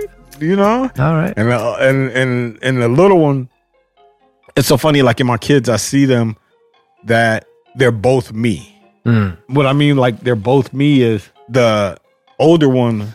He's like he's he's like outgoing. He's talkative. He'll meet people. He's friendly or whatever like that. But he's super sensitive. Like he's his feelings. He carries his heart on his sleeve. Like you know, his feelings are easily hurt. And I was like, damn, I remember when I was like that. Mm. And then I got my little one who's shy, like I was shy, but he was on some like I don't give a fuck. Like he's, All right, all right. like, you know, he's like the one that's gonna be like, I don't care. Yeah. you know what I mean. And I was like, well, that's kind of like me now. Like you're like, man, fuck out of here. Whatever, Yeah, you I don't care yeah. about that shit. Yeah. You know, Yeah. but they all love music. So Yeah. you know, I have music around them. We we play music. They ask for songs. They Mm. they know what they like. I listen to what they like. You know what I mean? And Mm. like and growing up being biracial kids, the world is open to them. So it's a plethora of music. So they love a lot of Spanish music. They love a lot of you know some hip hop records. They love some pop records. They love uh, whatever their heart desires. Like they sing songs in French. They Yeah. you know whatever they whatever whatever they love. Because they speak French as well. Yeah. They go to a French So school. yeah, they speak. They 'cause- go to French yeah. school. They speak French. They they they speak and comprehend Spanish and Mm. English. So they're, you know, at the end of the day, I figured this is my contribution to the world to grow, to help develop and grow world citizens, not Yeah. just American citizens. Yeah. I want them to be able to say that, yeah, I, I travel the world. My father, like the the seven year old, he's been from everywhere from the Middle East to Cuba. Okay. Yeah. That's a long way. So he's he's so with that being that, you know, he's met all different types of people. He's seen all different he's eaten all different types of food. He's experiencing different types of culture, but he still comes into it like with the same energy that I'm telling him that you come in it with a smile and you exude, you know, positivity and, And the respect light and and, respect and Yeah. integrity and Yeah. that you meet people and you're like that. Yeah. And you know, because at the end of the day, you know, when sometimes people talk about, you know, this kid or that kid is this or that kid is at the end of the day, it's not really the kid, it's the parent. yeah. Because true. the kids are the reflection of the parents of what they're being taught Yeah. or not taught. You know what I mean? Exactly, So yeah. you can't blame the kid because, you know, like I always feel like kids weren't asked to come here. Kids are, if we do science, let's do just do basic science. Kids are what Einstein said is basically the, the simplest form of um, uh, action versus your action causing a reaction. Mm. You know, it was an action that me and his mother, he was the reaction. and it's we it was so good once, so we went back and did it twice. You know, you know what I mean? Of and course. that action was Why not? The, resulted in a reaction. Yeah. and now you know Yeah. you got two, and then at the end of the day, you know, you turn around, you look at it, and you be like, they don't owe me, I owe them. Mm. All day. Yeah, Yeah. I don't. They don't owe me anything. Only thing they owe me is just to be respectful individuals, and you know, like keep that pride that you feel in your kid, Yeah. and be like, that's the honor that you owe me. But as far as like really owing me, you know, anything as far as you putting clothes on my back or food on my table or whatever like that, I owe you that. Yeah. You don't owe me that. That's You true. know? Yeah. Yeah. Yeah. So Yeah. So so if we get back to Pharrell, how's Pharrell? dope. Yeah. And then I ended up working with Pharrell later on with another artist that I, when I was at Interscope. So, but, But we'll, we'll get to that. We'll get to that. Um. So you're still you're still at A and M. so I'm still at A and M Yeah. at that time. Yeah. And then at this time, remember I told you, I said, who knew EMI was going to be the start of uh the beginning of labels merging and shutting down major Yeah. labels. Yeah. So what happened was this is when Universal comes into play. Right. And when Universal came in, Universal said, There's too many of you. We're going to start making conglomerates. We're going to start calling it, uh, you know, and then Warner followed the same path with WEA, Warner Elektra Atlantic. Yeah. We're going to make you guys just one entity versus three separate labels. Universal said, What we're going to do is we're going to create the Def Jam label. We're going to create the Universal label. Hmm. We're going to have Geffen. We're going to have Geffen DreamWorks and we're going to have Interscope. Because the problem, the way that Interscope was able to get away with not being lumped into anything was because Interscope Universal only owned at that time 40%. Jimmy still owned 60%. Okay. So with him owning the 60%, they couldn't come in and do them like they did Def Jam and all Yeah. the rest of because he's like, no, I'm not going for that. We can only do Jimmy's You a beast. Jimmy's a beast. Jimmy's also a funny guy. Yeah, we'll, we'll, we'll talk about your, you know, you meeting Jimmy and Yeah. growing that that relationship. Yeah. Yeah. So then um what happened was um with that coming about, one of the guys I used to work for at Virgin was now the senior vice president over at Warner Brothers. So he was just like, you know, I may be wanting to call you to bring you in. He goes, Would you come and work for me? I was just like, Yeah, like if the money's right. Now at this time I'm getting paid. No, Of course. Look, the money's right. Yeah. Yeah. No, all you know. day, all night. of course. So sometimes things happen and they're a gift in disguise, but you don't see it Hmm. in a sense. Is because what happened was Universal ended up taking A and M, merging A and M into Interscope. So Hmm. Interscope became Interscope A and M. So they picked up their roster, everything went into there. Then at then at that point it was DreamWorks Geffen. So you had Def Jam, DreamWorks Geffen, Interscope A and M, Universal Records at that time. yeah. I'm trying to think. Why do I feel like I'm forgetting something? Uh, But Warner. I think it was no, because Warner's separate. Warner's Sep- in the yeah. separate. They're separate. So and then that at that point, you start seeing all the labels started doing this merger thing. Where remember like Colonia, uh, Sony Columbia. So then you became Col- Columbia Epic. Then you had uh Jive, this, and I forget what what they all were. They start meshing all these labels in together, and so you would have like this super roster. A lot of artists were getting cut. A lot of jobs were being lost. Mm. All the rest of the other stuff. So I ended up going to Warner Brothers. So coming from Warner, going to Warner, it was uh it was different, but it was where I learned the most. Because sometimes, Really? like I said, it, it's a blessing in disguise because Warner didn't really have any. If you understand Warner Brothers, Warner Brothers is really a pop label, Yes. a pop rock label Yeah. that dabbles in black music and hip hop music, right? Yeah.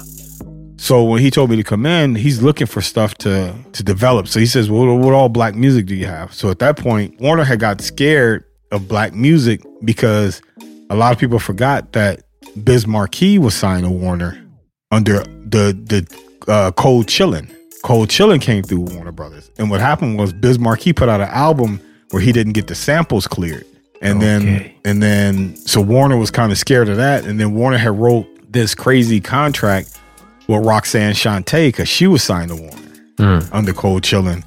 And what basically it was was in the contract, she said as long as I choose to go to to educate myself or go to school to education, Warner will pay for it. So Warner's probably figuring like, yeah, this little black girl, little rapping black girl, she probably just put that because her mother made her put that, but they didn't know she was going to really exercise that clause.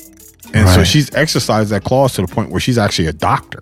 Okay. You know what I mean? And Warner at first tried to get out of get out of it, but then the judge was like, "Nope, this is signed, sealed, delivered. This is a legitimate thing." So whenever she wants to go back to school, Warner has to pay that bill, That's crazy. and it's not even like she has to pick like uh you know a Yeah. lower school. Yeah. She'd be like, "I want to go to Harvard. Yeah. I want to go here." They got to pay for it. That's crazy. So that's what's in her contract. Yeah. Life For for life. She Wow. got that put in Okay. Till this day. You That's know, crazy. till this day. Yeah. You know, and I'm and and and uh Dante Dante Wilder voice till this day, till this day. she gotta uh they gotta pay. Yeah. So I go to Warner, and when I go to Warner, the thing was they had Eric Benet, and I walked in, and that's when Eric Benet had just dropped that record with Faith Evans, where they did the old Toto Georgy Porgy. Yeah. Crazy So- record. Yeah. So I, I ended up working that, Classic. and then what happened at Warner? It, Warner mainly had R and B records.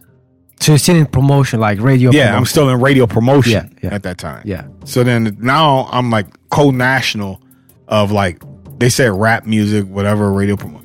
So then Warner didn't really have any rap records. Hmm. So to justify being paid, I learned how to work jazz. Warner has one Warner had one of the most exclusive, largest jazz catal- catalogs in the world. Mm, yeah. they were like even bigger than Blue Note. Right. So they had like uh Boney James, Norman Brown, Earl Klugh, Fourplay. They had like their their jazz category was Wayman Tisdale. Like their was out of here. Warner used to look like a ski lodge. And if you look at some old Warner Brother album covers where the stickers were, like on the albums, hmm. that that's the actual building of where it looked at 3300 Warner Boulevard in Right. Burbank, California. Okay. So it looks like a ski lodge. So you could see you could see through it. You know, I remember I met Tom Petty over there one time. So that was that was that was cool. I remember I remember they were walking around this group called the Used. You know, the, so you- do you remember them? They're kind of like a uh, they're kind of like around the same time as the Killers and all the rest of it. It was like that kind of like mm, I w- I don't want to say Nirvana kind of type grunge, but it was like that kind of All like right. era of of music or whatever, and they were called the Used. And it was like, hi. They were from England. It was like, hi, how are you? I said, good. I said, what's you guys' name again? They said, oh, we're called the Used. I said, oh, you're in the business. You about to get it. what? What do you mean? I said, oh, no, don't worry about it. Don't worry about it. Don't worry about it. You'll get gonna there. be- you'll get there. You're going to start feeling that little pinch when they're going to tell you to bend over a little bit. that won't be a finger. oh. You're going to start realizing, like, yo, you're really hugging me. you know? yeah. And so then uh, I learned how to work jazz, and I had the R&B records. And then KG from Naughty by Nature had a bunch of production deals, and he had did a production deal with Warner, and he had an artist by the name of Jaheim. He had put Next on Arista. He had um, what's the girl's name? Uh, they he had them signed to. Uh, he had Koffee Brown. They were signed to Arista, and he had um, it was these two girls. They were from Jersey, um, and they were signed to. He had them signed to Motown, if I'm not mistaken, and they had that song. If I could give my heart uh, to you, know. It's you know I'm not a singer, so you know I mean? So, I get it. guys, please forgive me. You know what I mean? I get it, I get it. just, um, putting out the uh, Zhané. Oh, okay. So he had them. So he had Jaheim that was signed to, like I said again, he ended up getting Jaheim signed to Warner Brothers. So I had to work the Jaheim project and like really just taking that from like the beginning to to to to the end to turning this guy into like he was a really big. I'm not sure if he became big here over in Europe, but he was really big in the states because he had a voice where he sounded like he was a cross between Luther and um, Teddy Pendergrass, Right. But he could like really sing like, but he was like on some like R and B thug kind of Right. type. Right. You know what I mean? And so it was like you didn't hear R and B singers singing like that. And it's funny, funny stories about Ja because he was like a street dude, whatever. Mm, mm. So I remember I used to always bring him to the office, like when he would come to the office from like New Jersey. Because like I said again, I'm in California at the time. So when he would come to the office, he'd be like, "Yo, hey, where them fucking dice at?" I'd be like, "Right here, motherfucker, come get it." and so we close the door and go in there and shoot dice for Really? money. Oh yeah. We will keep it all away. All you gotta right. fi- see when you when you're working with some artist or you gotta find, or you're working with them, you gotta find what makes you connect. Yeah. it's gotta be something. Yeah. because I gotta spend a lot of time with you, and we have to be able to connect on something that you're meeting a whole bunch of executives at the label sometime, and some of these executives at the label, I'm gonna be honest with you, them motherfuckers are stiff. Yeah. Oh hi, I think you're the greatest person in the world. Oh, we're gonna, so we're gonna do great things with you. You're gonna be like, then you'll never see him again Yeah. until you put out the album platinum. Hi, you know, when such and such first came over here, I just knew there was something Yeah, special. I could see course. it. There was there was something special. Now look at us.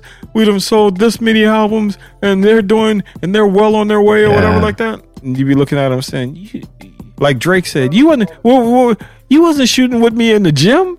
Like you wasn't out here on the road. You know, you wasn't going station to station, city to city, coast Yeah. to coast, breaking this artist. You wouldn't have to convince him to come do this radio station when he felt like he ain't feel like doing it because he just got finished arguing with his girl on the phone. Exactly. So what? So what? Um, take us through. You know the process of of breaking an artist through um through radio, basically, because that's what it was at the Right. time. There was no internet. Like you know, it was. So what you do, what you did was you had at that time labels were hiring street teams, and these were basically like little. I'm not gonna say little, but these were basically like representatives of the label in the market, but street team. But they they were like independent contractors. That's exactly what they are. Right. Independent contractors that knew the streets. Mm. And they knew like the clubs, they knew the barbershops, they knew all the tastemaker spots, they knew all the restaurants, they knew where wh- wherever it was to go get your record started to get Right. the artist a buzz. Mm. And so a lot of them were starting the clubs or whatever like that, or put them on mixtapes and all the rest of the other stuff. You know, you know what I mean? yeah, yeah, yeah. So with that would happen, um, you know, you'd bring the artist through the markets and you you start uh promoing, doing your promo, like have them come through, and then by that time, the program director starts hearing like, oh man, I went to this club and I heard this record and I heard that. Oh man, they're talking about this and they're talking about that, and this artist is hot, and this is what's going on. So now in that transition, it comes to radio. So then, or sometimes you even have program directors that will call like the label and says, "Yo, I heard X, Y, and Z when I was out the other night. Oh man, that's hot. Do you think we can get them for like a radio date show? Can we do this? Can we, you know what I mean? Right. So then that word starts spreading and spreading. Hmm. And because how we how you and I spoke about how like America is, Yeah. you have certain park certain pockets of the US where it's like if this song will work here, let's say like the song will work like in in the Midwest, like Detroit, Cleveland, Chicago, mm. Louisville, then you already know that it's the same type of song that'll work in New Orleans, Houston, you know, because they kind of mirror each other. Right. It may work in DC.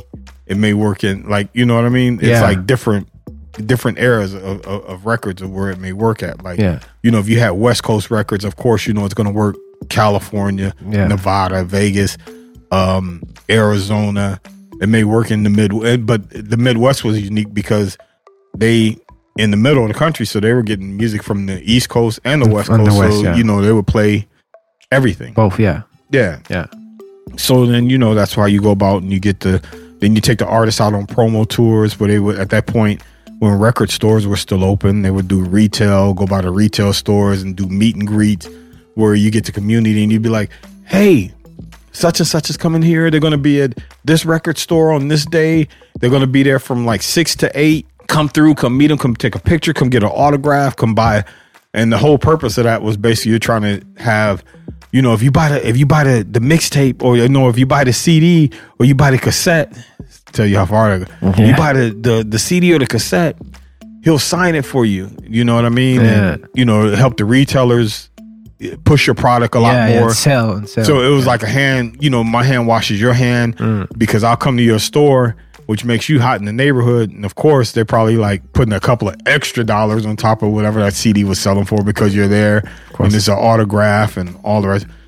And then, you know, by that time, that's spreading across the country because then you would have these retailers that would form coalitions hmm. where they would basically be like a union, you know, like of these retailers. And this, so they would talk amongst, oh, yeah, I had such and such come by my store.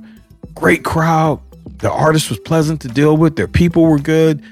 Oh, man, we had a thousand people out there. We moved. So, you know, as an independent retailer, you're looking like a thousand people. Like, and maybe let's just say the odds are you sold 500 out of a thousand. That's big. That's big because nine times out of 10, what happens is once you get a person into a store, yeah, I'm coming in to buy whatever this album is. But as I'm standing in line waiting, I'm looking around and I may be like, oh, well, give me that one too. Yeah. So I may be, I'm, I'm there to buy one, but I may walk out of there with three. Exactly. So, you know, What's what's the craziest uh with which artist? Craziest one, like Man, you got me thinking out here. down. I don't know. I did, I did this thing called the Subway series with Mobb Deep. Okay. where basically, you know, Mobb Deep at that time was well known, and this is when they were signed with 50 to G Unit Records. Oh, okay. I had them do what's called the Subway series, like with they announced it, and this was through. You didn't realize. I think you could. We we were doing this when everybody still had BlackBerry, Blueberries at that time, hmm. And we would just do a like little announcement and flyer and flyer campaigns. We would um. it's like Mobb Deep's gonna be like in this area at a certain time, so we had them do the five borough tour, but we called it the Subway Series because they literally rode the subway in New York All right. at the time. So we would say we're going to pick up the subway at the Champs Elysees, and we're going to ride it to. We're going to ride it for like maybe to the Notre Dame. Mm. So you know you would have somebody in the car that would drop them off at the Champs Elysees by the Arc Arc de Triomphe. de Triomphe, and then you would drop them off there, and then they would ride the train all the way over to the Notre Dame, mm. and then that car would be waiting for them. So when we came out of the train, Yeah. that they would get on, and that worked out really, really well because you would always do it like right when the kids are getting ready to get out of school. Okay. So then when the kids would see you on the train, oh my God, they're on the train with us. Ah. And then um, they're taking pictures and all the rest of it, asking for autographs. And at that point, um, they're looking like you're looking like the Pied Piper because you see all these people following you off the train as you're jumping in the car and Yeah. all that other stuff like That's that. crazy. So, All yeah. right. So when when did you get in, uh, to Interscope? When when did you? I got okay. So I was at Warner for about two, two and a half years. So the guy that brought me in, he ended up getting let go. And then the funniest thing about the music business, which I never understood, you always find these people that come in where you'll come over and take over a department, then you gut the department and bring your own people in. Versus saying that, well, maybe the person in that department may have been better than the person you're trying to bring in or whatever. And so then um, I ended up, uh, they changed, and when new management came in, then they already had somebody else in mind who they were going to bring in or whatever. And then Kevin Black, who I told you really brought me into the music business. At that time, he was running Interscope, like, you know, the uh, hip hop department, the rap department. Right. And then he basically uh, hired me and brought me in over there Okay. it's funny because I tell people all the time when I first came in, it was almost like a almost like an internship again. So if I was getting paid because I was an independent contractor now, Oh, okay. I was getting paid monthly, and then they uh, ended up moving Black back into that position, and then the people that were there, he basically let go and he hired me and brought me in. And I always tell people. I walked through the door and was officially signed to Interscope the same day that 50 Cent signed his deal with Interscope. Oh, the yeah? same day. So let's say like I got hired on a Monday, Fifth probably signed this deal like that Wednesday. Okay. So As a solo art, artist. yeah, So that was before Get Rich and Die Trying, basically. that was right during the time of Get Rich and Die Trying. Right. when he was giving when he was doing that. right. So so it was funny because the first two years of when he had did Get Rich and Die Trying, that um I was on the road with him for the two years. Yeah. So, like, what it, what was it like to yeah to meet him to meet Fifty and to because we had met because what happened was here's a funny story like how like things in life you connect to. Because the first time i met 50 was when i was still at warner brothers. Because at that point they were shopping trying to figure out where they were going to sign him to. Mm. And then we had a meeting and they were like oh we want you to come and meet you know this artist we're thinking about trying to sign because warner was trying to get him at that time and i walked into the office and it was like hey this is the guy that runs our rap department over here. His name is adam favors whatever. He goes this is 50 cent so i met his manager and him. We shook hands. Nice to meet you. Take care. That was it. And then who knew that when i went to interscope he was coming interscope That's crazy. So, That's so, cra- so, so you met him after he got um, dropped from from Columbia, or Yeah, this was after the this was after he had gotten shot and everything. yeah, yeah. So you know what I mean? Yeah. So now I'm, I met him at Interscope in the scope, yeah. when he came when he came and he recognized you, and he's like, He's like, "Where do I know you from?" And I told him. He's like, "Oh." So now we both ended up. We ended up. So we did end up working together. Like, let me tell you this about this about this man right here. On a personal level, he's helped me in a lot of ways. One of the smartest people I know. Like super intelligent. Mm. Super intelligent. okay, very smart, always paying attention. One of the nicest people, but he's also got that other side too that everybody knows. But he's definitely one of the nicest people.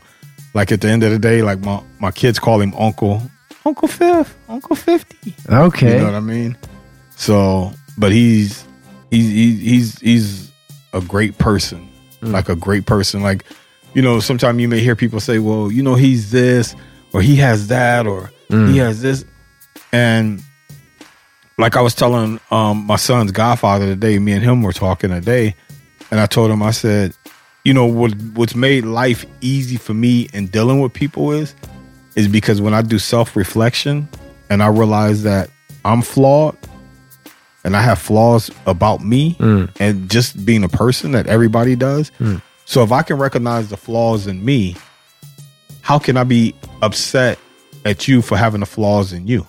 It helps you accept. It helps me accept. others. Yeah. To to accept the person that says, Yeah. okay, so you're flawed, I'm flawed. Sometimes I feel like my name should be Lefty because I can't do right. Some things it just seem like you just can't do right. at. Yeah. So then, you know, when you're having those moments. So what I it's taught me to accept people for how they are and not just for how they are, but for the character of the person. Hmm.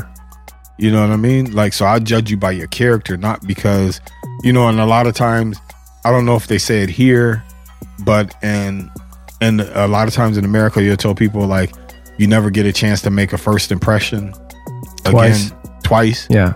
Well, I think it's wrong. I think that's bullshit because I think that you actually have three times. To me, I judge it on three times mm. because at the end of the day, let's just say, for instance, I meet you, and the day that you know Nazard is introducing us, Which is you- today. You, you you know what I mean? But but he's introducing us. But before you and I met, you had something tragic happen to you. Hmm. You know what I mean? Maybe you lost a family member. Maybe you got fired from a job. Maybe you got evicted. Maybe, maybe it could have been something that may have happened. Maybe you just woke up that day and life is just testing you. Yeah. You know what I mean? Yeah. You got a flat. Not only did you get a flat, somebody rear-ended your car when you was trying to change. So I come in and I meet you and I'm like, hey, how you doing? You be like, hi, how are you? Cold. Cold, but I don't know your backstory. But you don't know what's happening. Yeah. You're you're like that. Yeah. So I'll be like, okay, cool. Well, you know, maybe the person just had a bad day. Mm. So if I see you again, and then the next time I meet you, you may be like, hey, like we are now. Yeah. And it may be like, oh, okay, cool. Well, maybe he was just having a bad day. But if I meet you and you're the second, and you're you're the second time like you were the first time, then I'll be like, all right, well, damn, maybe that's kind of like him, but I'm not sure. Yeah. Maybe I'm just catching him at the wrong time. And then I meet you a third time, and it's the same thing like the first two times.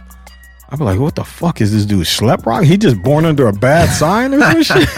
Or is he just, Yeah. this, is this just him? Yeah, it's so I'm like, him. I'm just cool at that point. Yeah. So I'm less like, we can just be high and by, and that's Yeah, it. yeah. But I usually think that you can't say you don't get a chance to make a first impression twice because life has shown you you don't know what may have happened to that person That's prior to you Yeah. meeting them. Yeah. You know what I mean? Because mm-hmm. let's just say, for instance, you know, God forbid, you lost a relative, mm. And you lost a relative, and you just hit the news, and I just meet, you know, and you just get the news, and I just and I meet you, and I'm like, hey, how you doing? And you're like, hey, how you doing? What's going on? I'll be like, damn, his energy is off like that. Yeah. Yeah. Yeah. But you like, dude, I- you think I give a fuck about meeting you right Yeah. now? I just lost a a, a relative. yeah. Like, you know, yeah, you know what I mean? Yeah. Yeah. So I'm not gonna be, you know. Yeah. that's why I was like, okay, cool. You know. Mm. So that's how. I, but he's and saying all that to what I just said is he's an incredible person. Mm. He's a great guy, and I have nothing but great things to say about him. And So what what was it going on tour with with Fifty? He's a perfectionist. Okay. He's a workaholic. okay.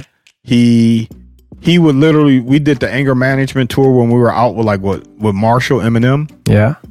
and stuff and after after performing for maybe almost an hour and a half almost two hours he would still be like all right let's get ready because we're going to record this album and at, at that time that's when he was doing Banks's project he was doing Buck's project at the time So he, he was preparing the G Unit yeah coming. Like Yeah. Yeah. the So then he started.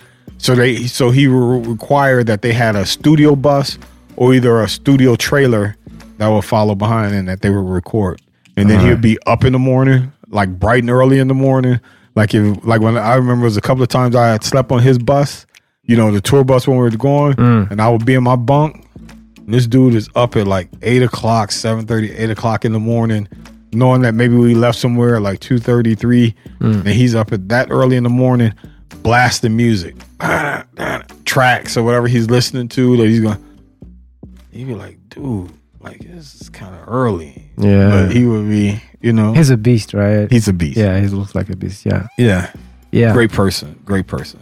Yeah, and tell me about about Jimmy because, as you know now, I kind of admire uh, Jimmy Iovine. Yeah. He, He's like my idol, you know. Like you know, if I can meet him one day, I'm like, wow, you know, like that's it. That's that's it for me. Old, old J.I. Yeah, yeah, yeah. So how how did you get to meet? Um, uh, yeah, um, Big Jimmy. So what happened was with Jimmy is that, you know, like I told you, he owned Interscope. Yeah. So working in the building, he worked uh his office was two floors above mine.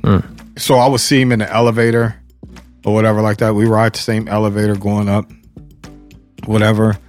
Then I knew Dre from just just being around. Just know Dre. He'd be like, What up, Adam? What up, Dre? You know, and like just cool, whatever like that. And so then um I used to always have a smile like I'm getting ready to laugh mm. at when I would see Jimmy. And then I remember one day he was like, Hey, Adam, let me ask you. He goes, Hey, let me ask you a question. I go, What's up? And then I so the smile came. Mm. So he's like, Why you always look like you always want to laugh? Like when you see me, I said, Cause to be honest with you, Jimmy, you a wild boy. I said, you be mm-hmm. saying some wild shit that'd be hilarious sometimes. I said, so I'm already preparing myself that you're gonna say something that's gonna have me dying. I said, so that's why I always start like laughing. I said, I'm always laughing, not at you in the sense like I think you're a clown, Yeah. but you're a funny dude. He goes, Yeah. you really think I'm funny? Like, hell yeah. What did he do? What did he do? What did he say? It would just be some of the stuff that he would say. Yeah. It would just be like just some of the stuff he would he would he would say like yeah. and you know he's a very smart man like he, you understand why he is in the position he's in and what he's done because he knows music he really knows music he he's and like i said again he's is an extremely smart man mm. you know he has a great business sense he's he understands the artist of dealing with the artist and you know sometimes him the way he break things down it's like okay cool Yeah. you know. But he was real cool. I remember. I'm gonna tell you a funny story.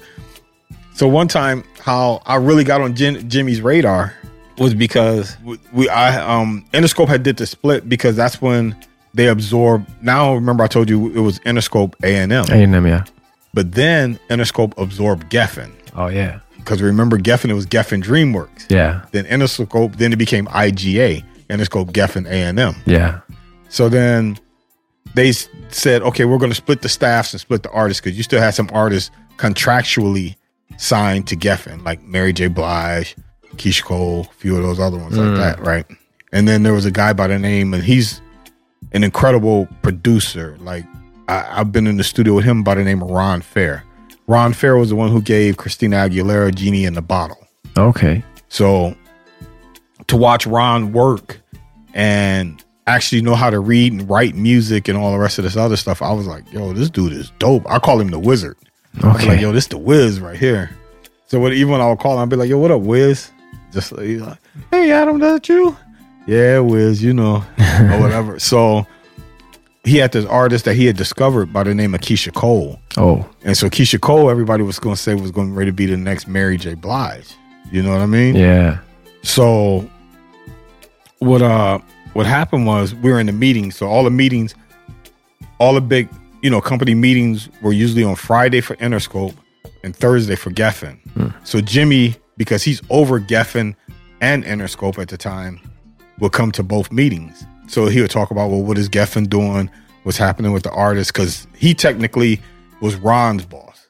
Ron was over was the Ron was the CEO of Geffen, but Jimmy was like the CEO Yeah. over over the whole thing. So Yeah. Jimmy would come sit and he would be like, okay, so you have each department go through pop department, talk about what they're doing, rhythmic department, talk about their artists, whatever, mm. you know, sales, talk about this. So it's like at a table, like kind of like we're sitting, but imagine it's just bigger. So you got these people here talking about this, this one there Yeah. talking about that, this one there, talking about this one here. So he comes to our side. And so when he comes to our side, he's like, okay, so what do you guys have going on on the urban side or whatever like that? And then my son's godfather at the time, he wasn't, because remember, Camden wasn't born yet. So Hmm. at that point, he was just my boss. But like, that's like my older brother. His name is Doug Daniels. And so what happened was, Doug was in the East Coast, so he was on the speakerphone. On the Right. phone. So then I remember Jimmy came through and he said, like, what, so like, what's going on? Like, what, tell me about what's happening over here at Geffen or, or whatever like that. And then it's weird in business is because a lot of times you get these guys that ask for the truth, but people don't really want to tell them the truth. And I'm like, fuck it, tell them. Yeah. Because that's what you're asking for. Yeah. So Jimmy was like, All right, so what's going on? I said, Ooh, Jimmy, you don't even understand. I've been waiting for you to get to me. So then he perk up like, What? Because everybody else is like, Yeah, Jimmy, this is going on. This is going on. Yeah, yeah, like So he yeah. comes to me. I'm like, woo, J.I., I've been waiting for you to come over here. Yeah. I've, I said, man, okay. I said, you know what, Jimmy? God damn it, what I got to say? I, was, I, I can't even sit down, Jimmy. I gotta have to stand up. so then he started stand. Well, stand up then. So I stand up. I said, Jimmy, we hot at this motherfucker. We hotter than the motherfucker. I said, Jimmy, I know Interscope's your baby. No disrespect, but we hotter than the motherfucker. Now, we hotter than you guys are right now. Yeah, Jimmy. yeah. We hot. I said, dude, we got this Keyshia Cole project. That's when she had the Let It Go record, the one that Missy had produced for her. Right. With her and Lil Kim. I said, Jimmy, this motherfucker's so hot right now. We jumped 40 spots on the charts. You ain't got shit over at Interscope that's jumping 40 spots on the chart. Jimmy, we hotter than the mother. I said, we got the pop department doing this shit. We got this one doing this shit. Maroon 5 is moving like that. Jimmy, you can't fuck with us over here, Jimmy. We hot, baby. I'm trying to tell you. J.I., we are hot right now. I said, shit. Yeah. Jimmy said, I feel it. And got up and stood on the conference table. On the conference. On the table. conference table. All got up, right. stood on the conference table and said, This is the kind of fucking energy I'm talking about I need at the labels. This is what I need. Not only on not only here, but on my Interscope side too. Yeah. He goes, This is somebody that still loves music. That's not sitting around just collecting the check. Yeah. And then at that point, he was just like, "Man, keep doing what you do." I said, "Jimmy, we can't stop, baby. We hotter than a motherfucker over here." Yeah. Keyshia is on fire. Jimmy, we on your ass. Jimmy, we own your ass. Look, we spend less money. We bring it in the profit. Jimmy, we we on your ass. You hear what these people talking about? I don't know why they ain't got this type of excitement when they talking to you. Next thing you know, Jimmy was like, "I'm cool." Walk, got off the conference table, walked down, walked out. Ron Fair was like, Ron Fair was like, he goes, I've been knowing Jimmy for like 20 something years. He goes, I've never seen him ever in my life stand up on the middle of a conference table because at one of these type of meetings before. Mm. He goes, man, he goes, you you put us on. We like we, you put us on. Like like basically like you got him like really focused on us now Yeah. that even when it went back to the Interscope side, because mm. you know what separated us was just, and people were like, people were like, man, I heard you had Jimmy get on the conference table. So I ain't had Jimmy get on nothing. I just gave Jimmy the facts and just told him what it was. Jimmy got up there on this stuff. I didn't tell him to get on the conference table. He told me he wanted to get on the conference. Well, get up there then. But you you gave him the energy to like Yeah. get there. Yeah. Yeah. And then uh, Ron Fair got on the conference table like afterwards. okay. And so then at that point, then I remember uh he was the senior he was the he was the uh senior vice president. No, he was the president Mm. of black music for Interscope, and his name is Step Johnson. okay. And I remember we had a listening session because Jimmy had like a club that was across the street from Interscope, like a little small club, probably about like the size of this house. Hmm. You know, this downstairs area, including the outside Right. and he would go in there and he would play like new artists or new like Pussycat Dolls or whoever else was signed to him or whatever, Okay. and just you know just do a listening session to Yeah. see what. And then I remember, for whatever it was, whoever the artist was, we were going over there, and then um, they were um, I'm getting one of my coworkers. He saw me. He said, "Yo, you ain't you ain't been answering your phone." I said, "No, why? What's up?" I said, "Someone vibrate." He goes, "No, Step is looking for you." And so, Step is like the president of black music, and I'm like this. Oh shit. Mm-hmm. So then I said, I wonder what I did. Cause now I'm getting kind of nervous. He said, I'll call him back over his step. What's up? It's Adam. I heard you looking for me. He's like, Man, let me tell you something. Boy, I, I I've been knowing Jimmy like since the beginning of uh, Death Row from our Death Row days. He goes, I ain't never had Jimmy call and tell me about he was this excited about somebody that that worked. He was just like, man, Jimmy know who you are now. He he he he, he following you. He he he like your energy. He likes this. He's like, man. He goes, I ain't never had Jimmy call and tell me about somebody like this before. I was just like, dude, I just love what I yeah. I said, Yeah. dude, I just love what I do. yeah. And then ever since then, whenever I see him, he's always like, "Hey, Adam, what's going on?" I was like, "What up, Ji? You good?" He's like, "Yeah." You know, Jimmy So Iovine. cool. Yeah. Tell me about Dre, because I know you've been in the studio with Dre and you've seen him working and Dre is Dre is everything that you hear people say he is and more. He's a perfectionist. He's um he's unique, he's iconic, he's he's just dope as shit. I mean, you know, a lot of times you have a lot of production teams and then sometimes when you hear people say um and this is what's funny about music because sometimes maybe you may have had a falling out with some other producers or whatever and then people fall out and then they'll say like something to you like oh well you know Dre just put his name on that track but he didn't produce that track Yeah, or he yeah, didn't or whatever like that Yeah. it was uh such and such produced it and Dre just but in that sense let me ask you a question though you got a fine restaurant or fine dining restaurant top of the line restaurant I mean we're in France right now we're in Paris Yeah. so I'm pretty sure there's plenty of restaurants Hell that yeah. are like that right Yep. so at the end of the day, is the chef really cooking everybody's meal? Or is there a bunch of other chefs that are cooking and he's going through to make sure that the meal is right? Yep. So imagine Jeff is the I mean, I'm sorry, Dre is the head chef that he's going through, that he's sampling the sauce, or he's checking the meat, or he's tasting a little bit of this, or he's doing a little of that, or he's seeing the little imperfections that are maybe like in the dessert, and he's saying, no, add a little more of this, or add a little more of that. And he's coming through, and what you thought was good, and it was good, he's just with a couple of things made it better, hmm.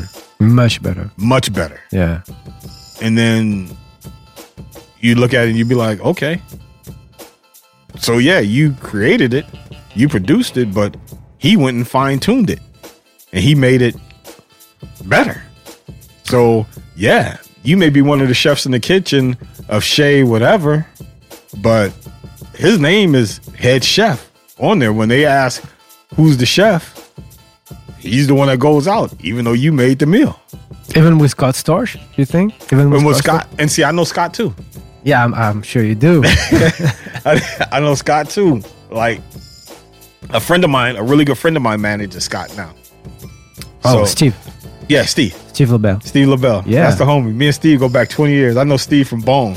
Okay. I'm trying to tell you, I've been knowing a couple of these people. I need I need to get I need to get Steve on the show as well because I'm sure he got some badass stories as No, well. Steve got stories. yeah, he Steve got, stories. stories. He got my stories. Steve's got like crazy stories. Yeah. So yeah.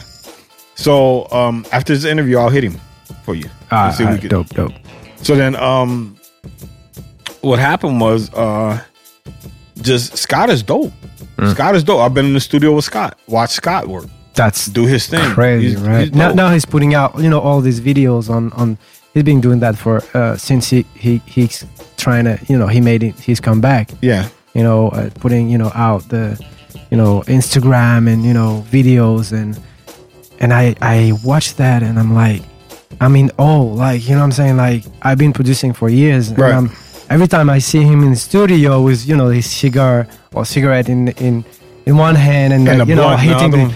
You know in the studio I'm like Yeah. I'm like this guy is a straight genius because Yeah. he went all the way up all the way down and now he's coming and Steve back helped up bring and Steve helped him bring him back. up. exactly exactly And so then you know it's um, he's dope. He's a dope person. He's a, always cool, always always, always cool. Yeah. So he's he, he's dope. He's a dope person too. Scott's. You've been in Never studio with him. I've been in the studio with Scott. That's crazy. So I've watched Scott work, build songs from the bottom to the top. Which song? Which song? That like like Just different artists I've seen him like like work with and just do different songs or whatever like that. uh, He's worked with 50. I know him and 50 at one time. We're talking about trying to do some other stuff yeah, yeah, together yeah. again. He worked on uh, Oh. Get Rich and Die Yep. Trying. He worked on yeah, So classic track. he's done records. Scott's done records like with Chris Brown, like all a bunch of other different people. Like Scott is dope. He did dope. some of the biggest But records back Here- back here's, then. the, here's the craziest thing is Yeah, most people don't realize Scott started out with the Roots. that's right. Yeah, yeah. He Scott was on the started out. He's yeah with the Roots. Yeah, exactly. Philly boy. yeah, yeah. You know yeah, what I that's, mean? that's insane. And this is Yeah. how this is how Dre actually found him. Yeah, Yeah, like with the incident, you know the rest but- is history. Yep. Like the Still Dre and all this. Yeah. What? Yeah. How? You know Yeah. how? Sway. So you know, it's uh, I've been blessed. I've been blessed to be in there and watch some real masters work. Yeah. And no, let me. So, told you I met Pharrell with Nori, Yeah. right Yeah. before the world knew Pharrell. Yeah. So then the circle of life brings you back, and I see Pharrell again. This time we meet when he is Pharrell All right. that the world knows with the hits. the Yeah. it. So it was an artist that was signed to uh, Geffen, that was signed to Interscope by the name of Slim Thug. Oh, You know, I out met uh, Slim a Houston. couple times in front of uh, of the Universal building in New York. Yeah, Cool dude. two cool dude, Super right? cool dude. So I'm, so I'm um, working with Slim, and we go in the studio with Pharrell, and then when we're in the studio with Pharrell, and Pharrell's like telling Slim his vision of what he had for his project, and then I told, and then Pharrell is like really pushing for this song, and like I said again, the one thing about Jimmy, Jimmy's always partial to producers. Mm. So if a producer comes in and says he wants this versus, you know, like you, that's why you'll see like producers like when Akon had a situation over there, and Pharrell had a situation over there, R. Kelly had a situation at Interscope. People don't realize it was like he's gonna always find those big producers, and he would sign them to Interscope and give mm. them like production deals or whatever like that. So we're in the studio. We're at the record plant in in LA. And so Slim is in there recording. And so we walk in and then Pharrell started talking about, yeah, you know, is this one record that he had put out on Slim and it wasn't reacting the way that he wanted it to.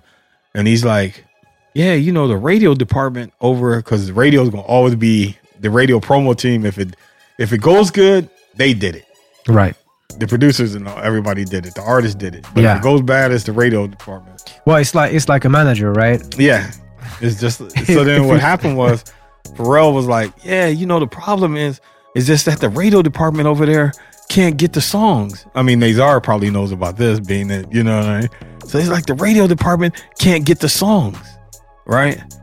I said, and so I was like, and so then Slim go, Well, you know, Adam here right now. He from the radio department. And then Pharrell was like, Yeah, like I said again, they can't get the song. I said, No, well, the problem is that we can't get the song. The problem is that they don't want to fuck with the song, the one that you put out. Boom. He's like, What you mean? I said, I said, No, fuck that. Slim, tell him what it is. Tell him what he tell him what they're saying. He's like, Yo, G, I'm telling you, G. That's what they're telling me. They don't even like this song. They don't want this song. They want to go with this song right Mm. here. They don't, you know, you on this one, and they were trying to get on that one. He goes, Well, we'll we'll give them what they want. He goes, Who picked this song right here anyway? I go, You did. You the one that picked the song. Pharrell did. Yeah. Yeah. I go, You picked the song. You the reason why we're working this record. All right. And then at that point, Slim and I still talk all the time. Mm. And I'm like cool with his like because I was with him so much. Remember I told you that same principle work what I would be with the DJs. Mm. Well, now if I'm with the artist and I'm with them so much, so imagine you can only keep up your front or your represent. I call it the representative of um for so long. But if I'm with you for two years, I'm get to I get to find I really meet you. Mm. You know what I mean? Yeah. if I'm with you as much as I was with Slim, at this point, I know your sister, your brother, Yeah. your kids, yeah, everybody. We're family. Yeah, because Yeah. we're in the van. We're in the van and we're driving around and we're sitting in there for 10, 10, 12 hours, five days a week or two months. We're out there on the road. Yeah. I'm listening. we're in the van. Where you where you gonna go to uh to have this phone call when you're fighting with your girl? We can't stop the car and pull over. so, yeah, yeah, everyone. I'm, I'm in the car. Yeah. Like, you know what I mean? Yeah. So at this point, our relationship is different because, you know, I, I like to say that I have short term memory. Mm. I don't remember anything. All right. Somebody says, "What happened was I don't know. Was I there? Yeah, you was in the car. You was a. I don't remember any of that. I remember none. It's better like that, right? It's better like yeah. I don't it's remember any- better, Yeah, because it's a trust thing yeah, that I can trust. I can say whatever or whatever around you that it's not gonna be. it's not gonna be go nowhere. That's not my place to to do that. Yeah, You know what I mean? yeah, yeah, yeah. So, and a lot of the artists, I had like their own personal phone numbers or whatever. Like, they'll be like, here's this number, but I'm to give you this number that I'm to always answer, Mm. or this person's going to answer. If you ever need me, just call me on that one or whatever, like that. Mm. So, you know, a lot of times when the label couldn't find certain artists or whatever like that, or like they couldn't get in touch with Fifth, then I knew who to call. And I would be like, yo, tell Fifth, you know, such and such, and them are looking for him. So he needs to pick up his other phone or whatever like that, or call him back or whatever like that, or Right. Jadakiss. Like the artists I've worked with, I've worked with a plethora of artists. I worked from everybody from Gwen Stefani, Janet Jackson, Gang Starr, uh, Shaq, like I said, Jaheim, different jazz artists, uh, Mary J. Blige, um, Keyshia Cole. I remember when Keyshia used to walk through the office at Interscope and be like, I'm signed to Interscope, but nobody knows me. I'm signed to Interscope, but nobody knows me. Really? She used to walk around the office like that. uh, Mya. Uh, who else? Uh, There, there's one name you still haven't, haven't, haven't gave him. uh, dude, it's been so many. It's really been. It's really. What about been- the game? Worked with the game. I was out with the game. I was out with the There game for like about like me and JC on. I still I still reach out to game. I still reach out to game. Like me and him was still cool. So what, what's your what's your relationship with him? You you've been We're good. We're good. We're No, I mean, I mean, I mean, did you do promo for him? Yep, I did promo with him, and then remember, with me being with Fifth, so I had been with Fifth for those two years, and then he was real tight about his circle. Hmm. So he like when Game was signed to G Unit, he was just like send him out, send Adam out with him, because I know how it's going to be done. Mm. You know what I mean? Then that way, because we had a relationship, he would call me, like 50 would call me and say, How's it going? What's he doing? What's up with this? Or if Game didn't want to do something, I can call five and be like, Yo, can you, you know, he's, which was rare, very rare. Can you tell him he needs to do X, Y, and Z or Yeah. whatever like that? But me and Game, that's my guy still Still to this day. still to this day. And the one thing that I, I, I like about the relationship with these guys that I, that I've been able to deal with Mm. is because of the simple fact, like when they were warring and going at it with each other, I was never I was never to, told to pick sides. Right. You know what I mean? This, this can be tricky. And then I was, it was like, Fifth is my guy. I'm gonna always ride with Fifth. And then it was funny because I remember one time I was with Game and I was running game around in some games. Guys was like, "Yo, we ain't seen you in a minute. Where you been? Whatever." And, and then one of them was like, "Uh, shit, because you know he over there running with Fifth. That's why you ain't seen him with it or whatever like that." And then it's like, "What? Fifty be running around with fifty? Like he's he'd be like, "Nah, that's his guy. Like you can't Yeah. be mad. Like that's his guy. That he goes, I respect him. The simple fact that he didn't switch up. Exactly. That he just he's never he just played the middle. I'm like, yeah, I don't I don't get into that. That's not my thing to get into. My my thing is to if me and you have a good relationship, uh, it's only two people that can destroy this relationship, and that's and both of them are either you or me. Yeah. That's the only two people that can destroy this relationship. You Yeah. know what I mean? Yeah. And because you're beefing with Nazard or Nazard's beefing with you or whatever like that, what am I supposed to stop being friends with him? Exactly. Because I'm Doesn't friends with sense, you, right? or am I supposed to stop being friends with you because I'm friends with him? That's not gonna you grown ass men. That ain't got Yeah. nothing to do with me. That's girl shit. Yeah. To me, that's what I look at. That's like girl, you know, playground shit. When you're little kids, you do that. Well, you can't be my friend if you're gonna be fuck you then. Huh? I'm gonna call Nazard over here. We gonna jump your ass then. and then and then the game, uh, uh, uh, you know, gets me to that other dude that you know quite well, my brother, Fred Frenchy. yeah. So tell me about the story about Fred Frenchy. How did you meet him? How did he go? Tell me everything All about right. that guy. So now this is now Fred is Fred is dear to my heart because Fred is my brother. yeah. I used to be like, yo, that's my little brother, only Mm. because he's younger than me and he's shorter than me.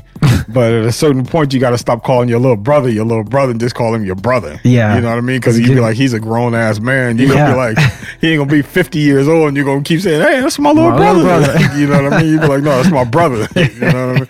So, what how I met Fred was, I was out on the road. This was during the time, like I remember I told you I would go out with like all the G Unit artists. So I'm Mm. out on the road and I'm running around. Like I've been on the road with Eminem. I've been on the road with like, and I think at the time when Fred came through is when Banks was putting out his album or whatever, or Alright. Banks album. So I would come back. I literally would be on the road, come back for about a week, and tur- take off and be on the road again. Mm. Right. And I, it seemed like I just came home long enough just to wash dirty clothes, pay some bills, pay the rent, then back out again. And then, so I come in and Fred's in the office. And there was like, because in the summer, the labels get hit with like a lot of interns. Mm. And like I told you, I started out as an intern, Mm. so I'm always partial to intern. Yeah. Like I'm always like they have a soft place in my heart. Like I don't treat them bad. I treat make sure that they're treated well. I try and help them as much as I can because that's how I started. Because you've been there, yeah. I've been there. yeah. So what happened was uh, me and Fred and I. So he's in the office. So then my assistant at the time, she's like, "Hey," she goes, "I just want to let you know that you have an assistant. You know, you have an intern." I said, "All right, that's cool. Whatever, mm. whatever, you, whatever." Like, all right, cool. She goes, "Yeah." She goes, "The other thing is, he don't really speak English that good." She goes, "But he works good." I said, "What?" She goes, "Yeah, he's from France." I said, "All right." So then, why um, while he's there, then I literally would like um, be like, "All right, can you can you go get this? Can you move that? Can you do this for me? Can you do that?" And he'll be like, "Yeah," and I'll be like, "All right, cool." You know, because our conversation was like real limited, like literally. Limited. Yeah, because he couldn't even speak And so, English. so, like, so yeah, so yeah. I would just be like, "Yo, can you move?" And he, you know, we we found to, a way to communicate where Yeah. we both understood, That's crazy. and that was, you know, but we kept it very simple. And so then after that, one day I was playing uh R. Kelly. I was playing some R. Kelly in the office, and then out the corner of my eye, I looked and I could see him. And he was bobbing his head to it. Mm. And then uh, when he was bobbing his head, then I'm looking at him, and he's like kind of like mouthing the words to the like he's singing a song, you know, Mm, like he's mm. singing and he's doing it. And then I stopped it and I said, "You know this?" And he goes, "Yes." I said, "You don't know who this is." He goes, "Yes, I do." I go, "Who is it?" He goes, "That's R. Kelly." I said, "Public announcement." Remember, I told you I couldn't think of the name of the group. I was signed Oh. A&M. Public announcement. Okay. It was R. Kelly and public announcement Okay. Okay. the public announcement who was on A and M when Yeah. I was there. Yeah. So then I said, "You don't know that?" He goes, "Yes, I do." I said, "Well, you know this song right here?" And then he's like, "Yes, yes, yes, yes." And then so we started playing music. I was just like, "Okay, all right," because you know my love for music, Yeah. and it's always been my attraction. Yeah. you know, been. So then I start playing other music or whatever like that, and then I was like, "All right, cool." And so then I would come in. So then when I would come in the office and I would talk to him like, "Yo, you good? You okay?" He's like, "Yeah, whatever." He goes, "Adam, what do you need me to do today?" And I'll be like, "Oh, go do this, go do that, with that." And he'd be like, "I'll be like, oh, if you want, go have lunch or whatever like that." If I didn't have anything for him to do, or I'll be like, "Close the door," and we'd just go in there and just start listening to music, All right. like a lot of like different R and B stuff. I said, if somebody knocks at the door, just start acting like you're moving, you know, like you're doing something. But we're just sitting there You're listening to music. Yeah, you're doing something. Yeah. So then we got like really, really, really, really cool like that. And then I used to, and then I asked him, I go, what do you do after you leave here? He goes, oh, I don't know, I don't know anybody here, so I just go home.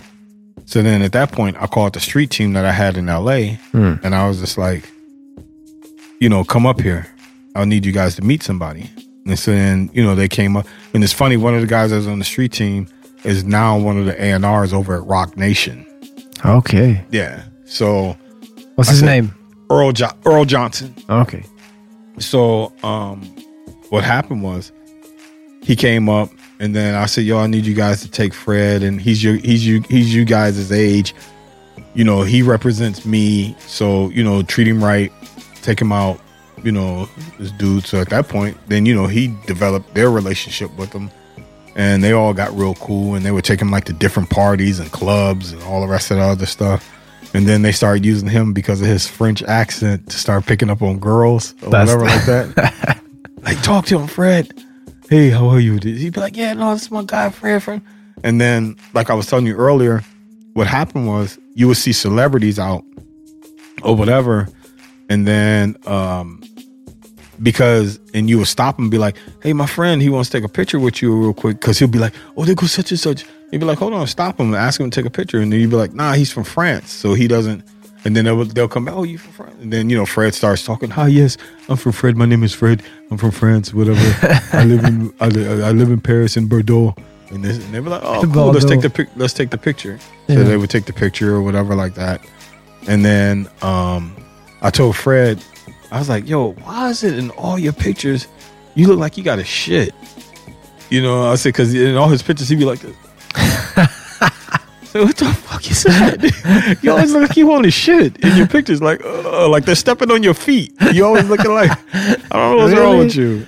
So All then- wait, when you see his pictures, he's got a classic look. Uh, yeah, he's I'll- got a classic look. look.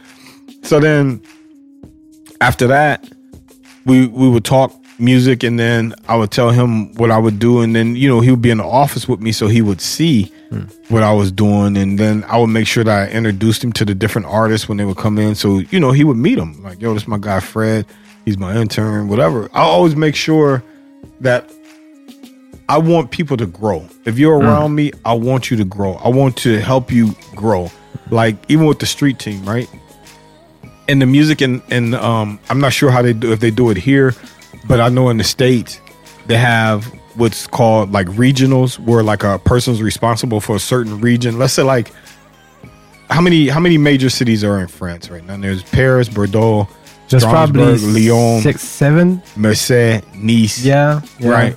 So so let's just say it's six or seven, six major. So that person that's in charge of Paris would have like Paris and maybe the little outer round, Hmm. and then the other person may have Lyon. Another person would have Marseille. Marseille. Another person would have Bordeaux. Nice. Mm. Bordeaux. You know, like all that. Yeah. So you would have a street team person maybe in all those little other little cities that would be around there. Like like a person would be like, well, I'm responsible for this city, that city, this city, Mm. this city. And then I would tell my street team people because the regionals have such a, a large territory or whatever. And you know how like we talked about how big the states are, how like each state is kind of like its own like little country. Yeah. So a regional sometime can maybe have five states under their belt that they got. Okay. So you can't be in all five states at one time. So, but I have a street team that's there that can help you. Hmm. So the street team normally knows the program directors. They normally know the retail people. They normally know the DJs that's on the radio, the ones that's in the club or whatever like that. And I would always tell, and so when we would do these promo tours, I would always tell my street team, make sure you put something in there that you want to do with the artist. Hmm. Because when I give the artist the itinerary, they don't know who put it together. They just know, okay, we got to do radio, we got to go do this, we got to do that. I said, and then you work with your regionals. Talk to your regionals. Make sure that your regionals know that you want to. If the regional gives you any kind of problem, call me and I'll fight for you to get it put in. Hmm. Because the regional only really cares about anything that's got to do with the radio station. I go, if the regional's taking everybody out to dinner, I say you make sure that you go to dinner too, because of the simple fact you're basically saving the regionals. You know, you busting your ass for the regional. Yeah. So what's happened is now a few other people that were on my street team now have label jobs. Like I was telling you about Earl is an A and R over at um Earl Rock is an A and R over at uh Roc Nation. Mm-hmm. I got my uh one really, really, really good friend, and I joke about him. I call him my son, but he's uh, um he just became the head of the department over at Sony. His name is Kevin Valentini. He started Okay. on my New York Street team, and then he was he was senior VP. Now I think he's like co-president of that department. Then another guy, he's a VP over at Epic, Corey Sparks. So it's like a lot of, you know, like these guys that I'm like looking at like. Imagine if I would have never told you to go just stick to the street, never learned the radio part Yeah. because I'm like I need growth. Like I can't hang out with dummies. I don't I don't do well with dummies. I don't have the patience for it. Uh-huh. And I always want to see people grow because I feel like the energy I throw out in those in however what it is and you know you can't go into it thinking that somebody's going to treat you or do for you or help you do for you or give it back, you know, pay it back hmm. because you helped them out. Because you know, a lot of times people get into that mindset like an artist and be like, I did this shit all by myself. Ain't nobody ever helped me do this. Yeah. I moved at the, Self-made. You know, I'm self made. Yeah. And then you look at it and you be like, okay. But you be like, God sees. You know what I mean? God knows and you know. Yeah. You know I know. Yeah. So at the end of the day, it is what it is. Yeah. You know what I mean? Because if you ever get you ever pop crazy, mean like try and talk crazy, I'll be like, yo, my man used to work. I'm the reason why you're in the position you are. Mm. That's crazy. And how, what do you think of uh, the evolution of the music industry, the music business? I think that w- once I really got into this business, and I tell people all the time, it's a it's a it's a business to me where it's a business to me where it's a vampire. Right. It's a true vampire. Like in a sense, it will suck you for everything you have. It will suck your morals. It will suck your integrity. It will suck the life out of you. It will use you up. And then once it uses you up, then It will um, throw you in the garbage and yep. and you're so basically what you're trying to say is don't get into the music business. No, I'm not saying that. I'm saying what I'm telling you is what to look out for. Yeah. I'm not telling you don't get into it because it's an incredible thing if you if you love you love music, but because you love music and you love being around the business, don't lose you. Yeah. Make sure that the same morals that you come in that you came into the business with, don't let the business corrupt you. Is what I'm saying. Yeah. I would never tell nobody not to get in it because it's incredible. I mean, like I tell people, I don't feel like I really work. And what I mean by that, who I think works are the guys that work like FedEx and all the rest of them dudes that are delivering packages, Amazon carrying the dude that's out here patching holes in the street. That's work. That's work. Me, I'm talking about music all day, something that I love. Yeah. I'm going, I'm going into the hottest clubs in the around the world for free, not even standing in line. Saying because my music that I'm working, you gotta play in the club, so you gotta let me in the door. Yeah. Or I'll make sure I cut your ass off that you don't get the music. What do you do now? What do you because are you still working with with the record label? are no, you still working now with I'm in a position that because I've been doing it now for so long and I've had to work a lot of projects I didn't believe in. You know a project? I'm gonna tell you. I'll tell you a project that I worked that was dope, and I was there for the inception of that. That became a worldwide hit record. Mm. Was um, Uptown Funk. Okay. So what happened was, I get a call from the label, from like uh, Interscope, and so they said, "We got this, we got this record, we got this idea," and then they said, "Hold on a second. So they put um, Jeff Bhasker and they put Mark Ronson on the phone, Mm. and they said, "We want to do this idea where we're basically going to go and discover new talent." and do it like kind of like the old fashioned way of Motown and hit these towns. And we want to start in, in New Orleans and do um, the history because technically the world says that the, the United States has only given the world like two forms of art form jazz and um, gospel art, uh, gospel in a sense, and R and B. But really, if you really think about it, jazz and blues. So Yeah. then you turn around, the U.S. is probably really given the um, it's contributed to the world's art forms, but it's always been musically. So you would say jazz, gospel, blues, and hip hop. Mm.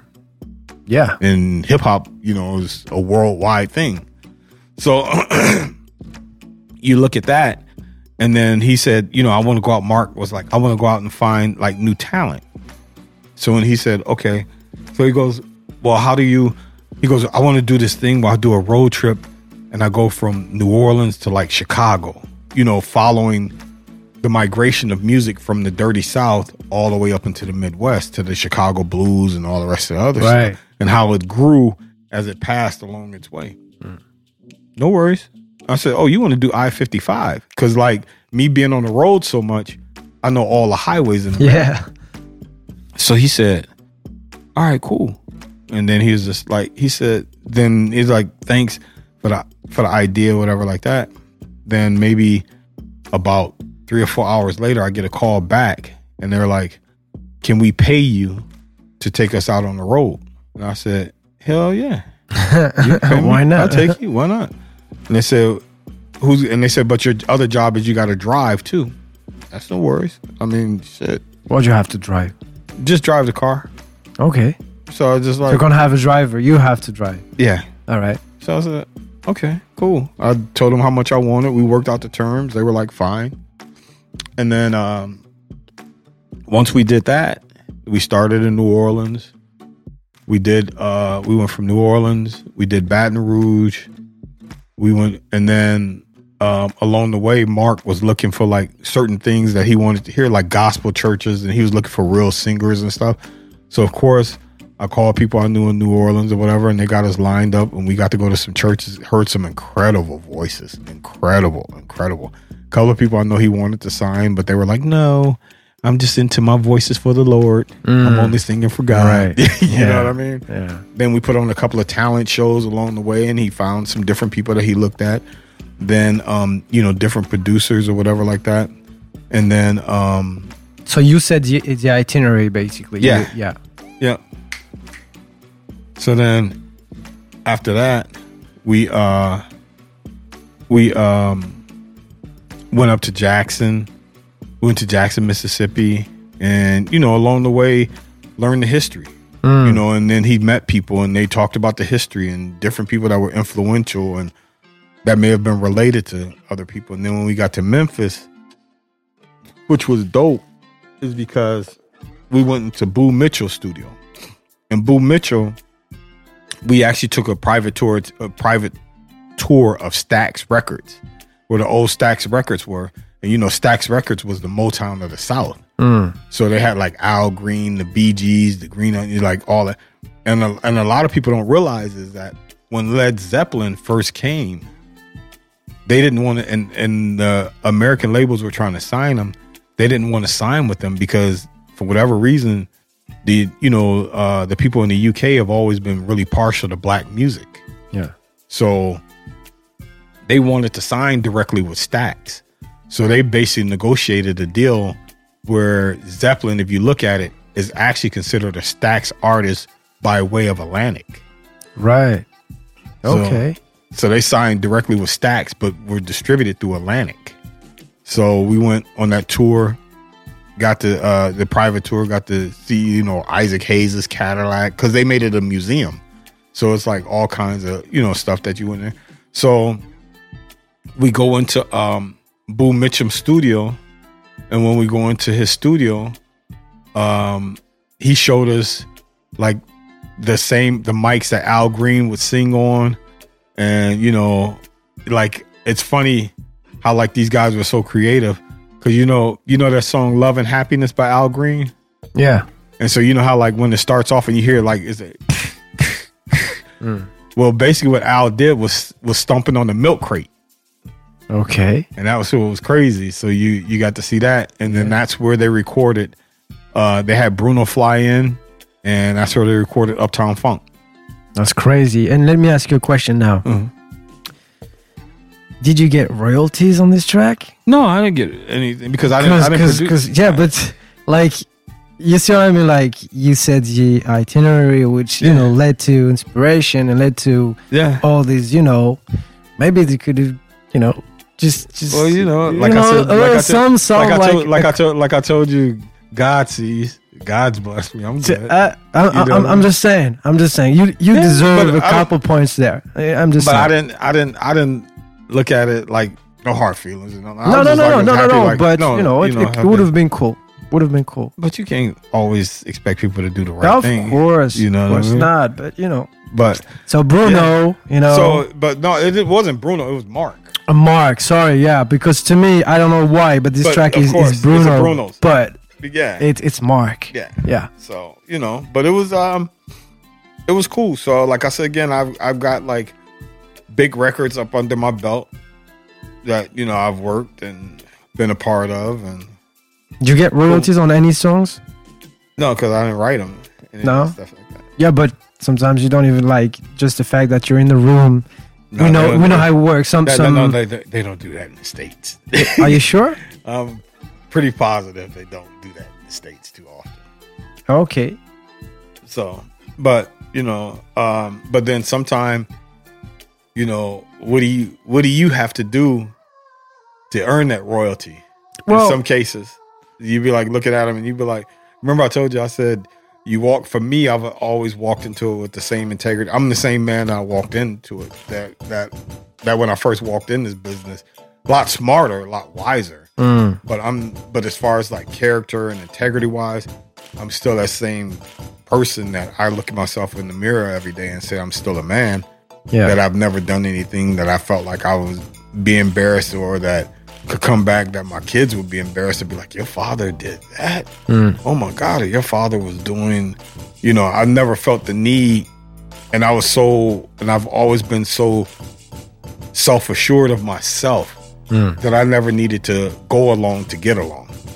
Yeah. You know what I mean? Like I've never felt the need that I needed to be a part of. I was like, I tell people all the time, shit, I didn't succumb. I didn't succumb to peer pressure when I was in high school. So what the hell I look like to come to peer pressure as a grown ass man? You know, now I'd be like, when they come with the peer pressure and they be like, yo, you need to get the fuck out of here. I'm not doing that. I didn't do that shit in high school.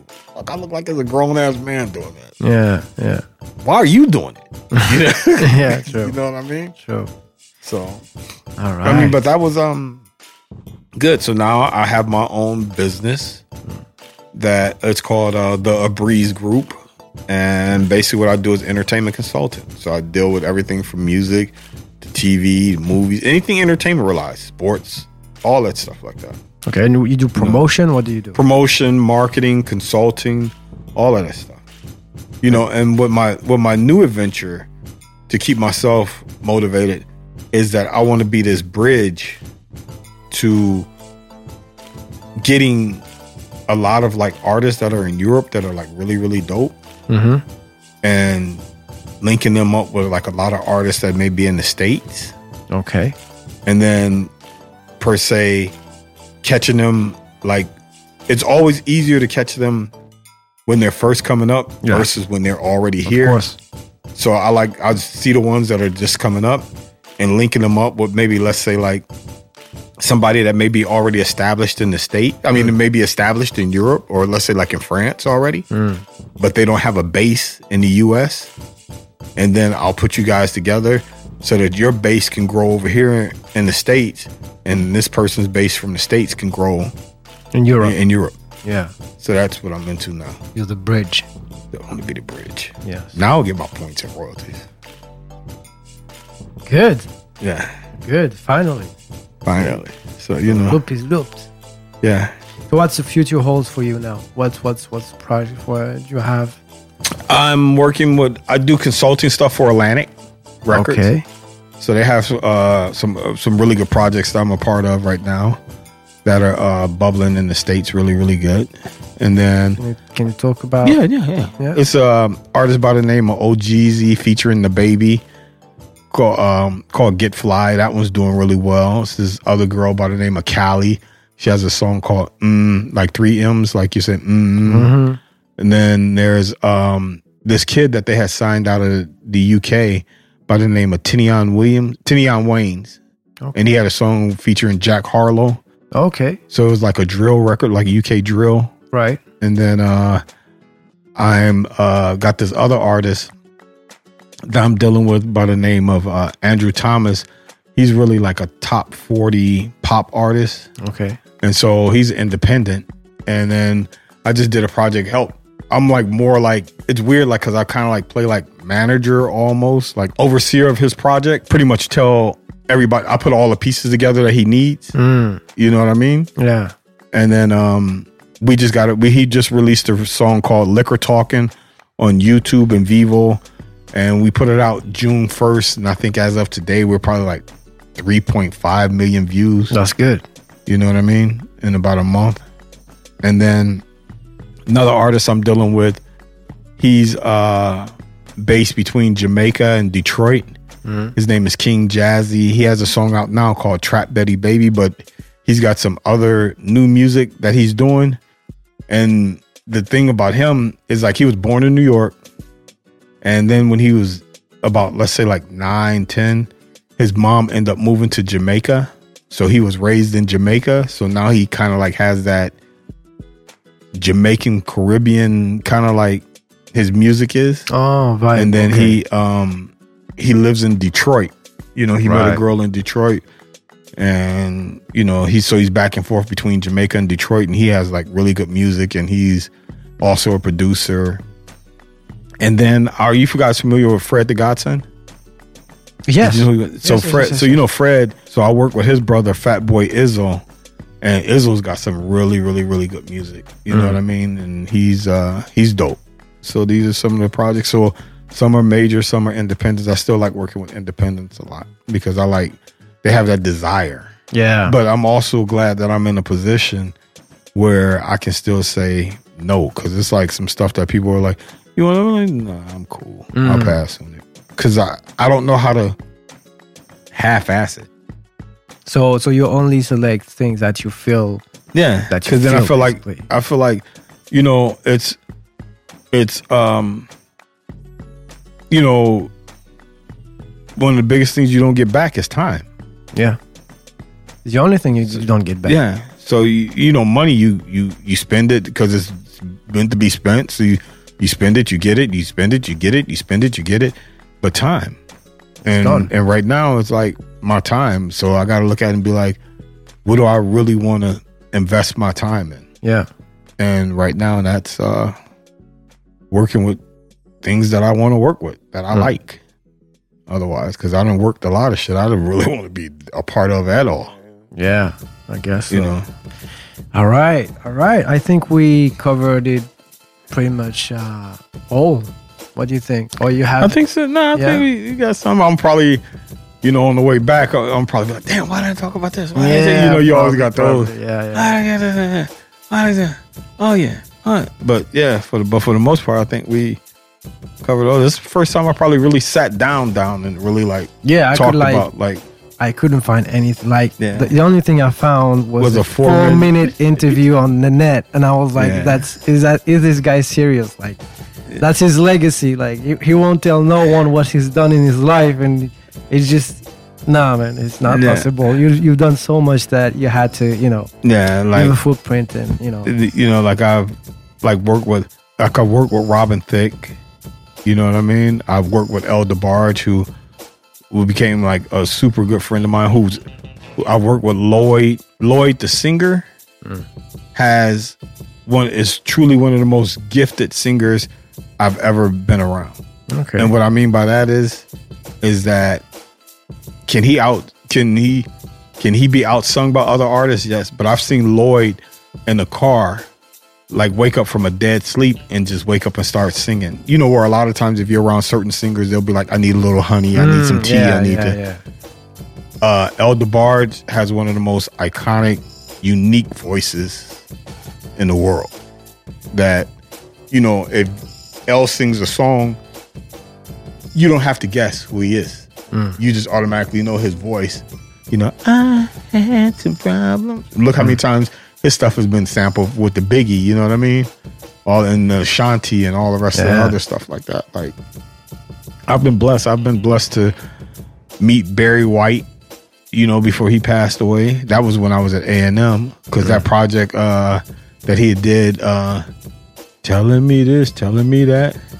Uh, I forget. You know what I mean? yeah. that that record I had I was a part of that project. Um, see, now you got me thinking. um, so Barry White, I've been a part of uh, Keri Hilson. Okay. What happened to. Carrie? Like, She just she's acting now. yeah, because she was like Yeah. the whole B situation, and Yeah. you know, So she was, and then um, the original Pussycat Dolls. mm, You know, seeing them, and then uh, who else have I been around? It's been uh, there's been a lot. It's been a lot. Really cool friends with Floyd Mayweather. Floyd's funny. Floyd's a genuine person. Floyd. Floyd is. You you know what I, I will say about this business and being around it is that a lot of times the bigger the artist, as big as some of these artists are, the bigger the artist, usually the nicer the person. Really? the it'd be the ones that you're not going to remember you know from gone to november if this was january you wouldn't remember them by november those are usually the, the headaches but the ones that have had like lasting careers or Yeah. whatever like that are usually like extremely nice like they're the, like the nicest the nicest ones and the ones that usually want to work or whatever like that So, i is knew it- kanye before kanye got on so i've been knowing kanye for a long time Okay. Kanye. I've been knowing Kanye before he. I've been knowing Kanye. To tell you how long I've been knowing Kanye, I've been knowing Kanye before he even had the accident when he broke his jaw Okay. from the auto accident.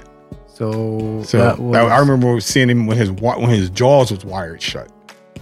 Wow, Yeah, that's crazy. Yeah. That's way back. that's way back. Insane.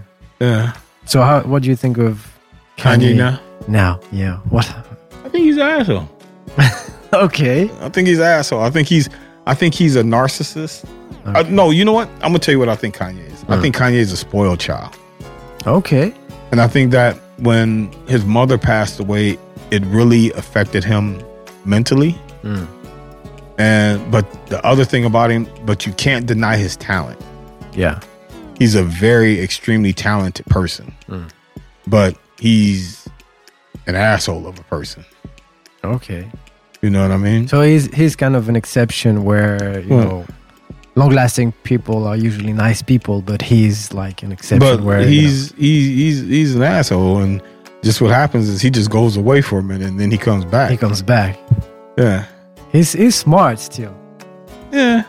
But okay, maybe not so smart. Well, you know. All right, all right, just all right. like, you know. all right. I think his I think that um in seeing his wife, well, ex well, former wife now, Yeah. She's I think she's an incredible person.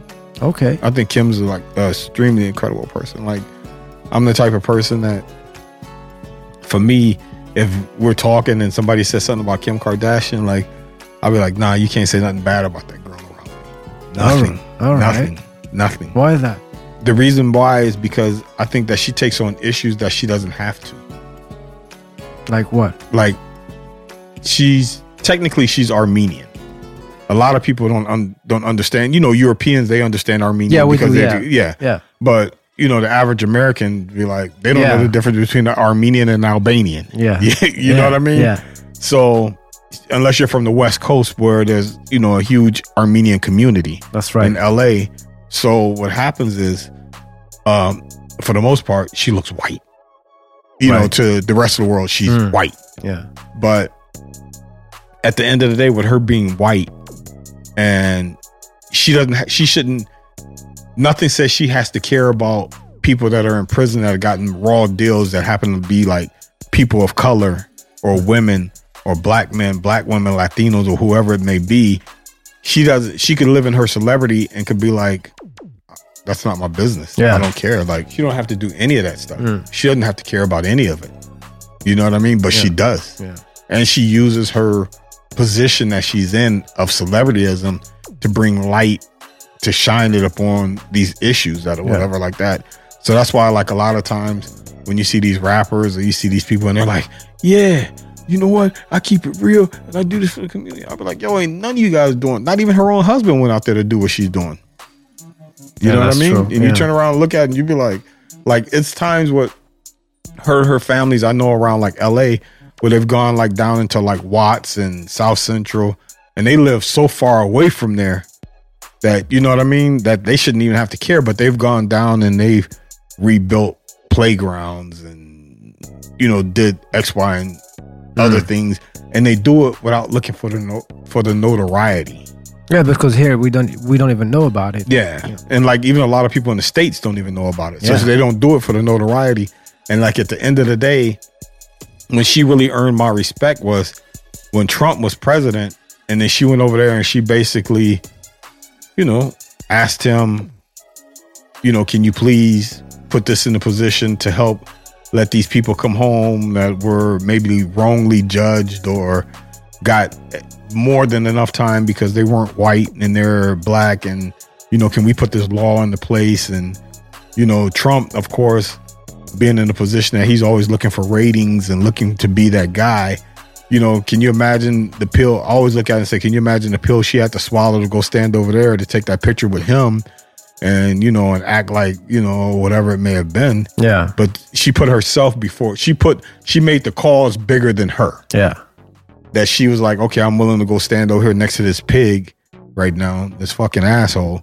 And but if he's gonna do what I need him to do, then I'll stand here and take this picture with him and let people assume whatever it is.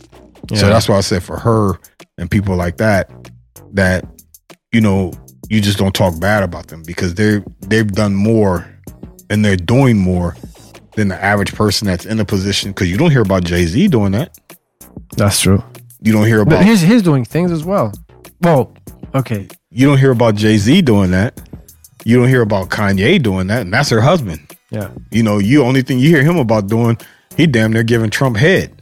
Oh, you're the greatest thing that I ever seen. Yeah. You should be like my like, yo, what are you doing? Yeah. Yeah. That You was- know what I mean? That and move. then, you know, you, you you see these type of situations. You don't see other artists that are out there doing or other people in positions or entertain. Mm. I'm not even gonna say artists. Let's say like other entertainers that are, you know, that are doing this or doing that, or you don't see anybody else that are on that platform Mm. that look like the people that are being locked up. Yeah. Whose rights are being taken away that are getting out there fighting for it. Mm. So that's why I said because of that situation alone, you know, she'll forever be blessed. God will forever bless her, her and her family. Okay. She'll forever be blessed because of that. Because she's doing things that she's not looking for. Because how can these people ever repay her?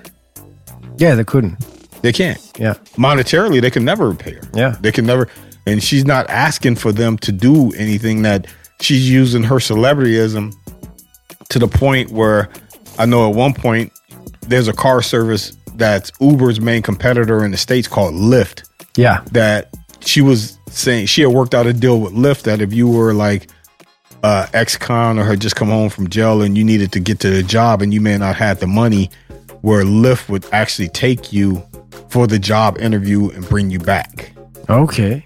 So she was using her celebrityism for that. So how can you be ever mad or speak bad or speak ill about a person like that? Like you know, sometimes you hear people be like, "Oh, them girls are whores," and they just I'd be like, "For whores for what? Who who?"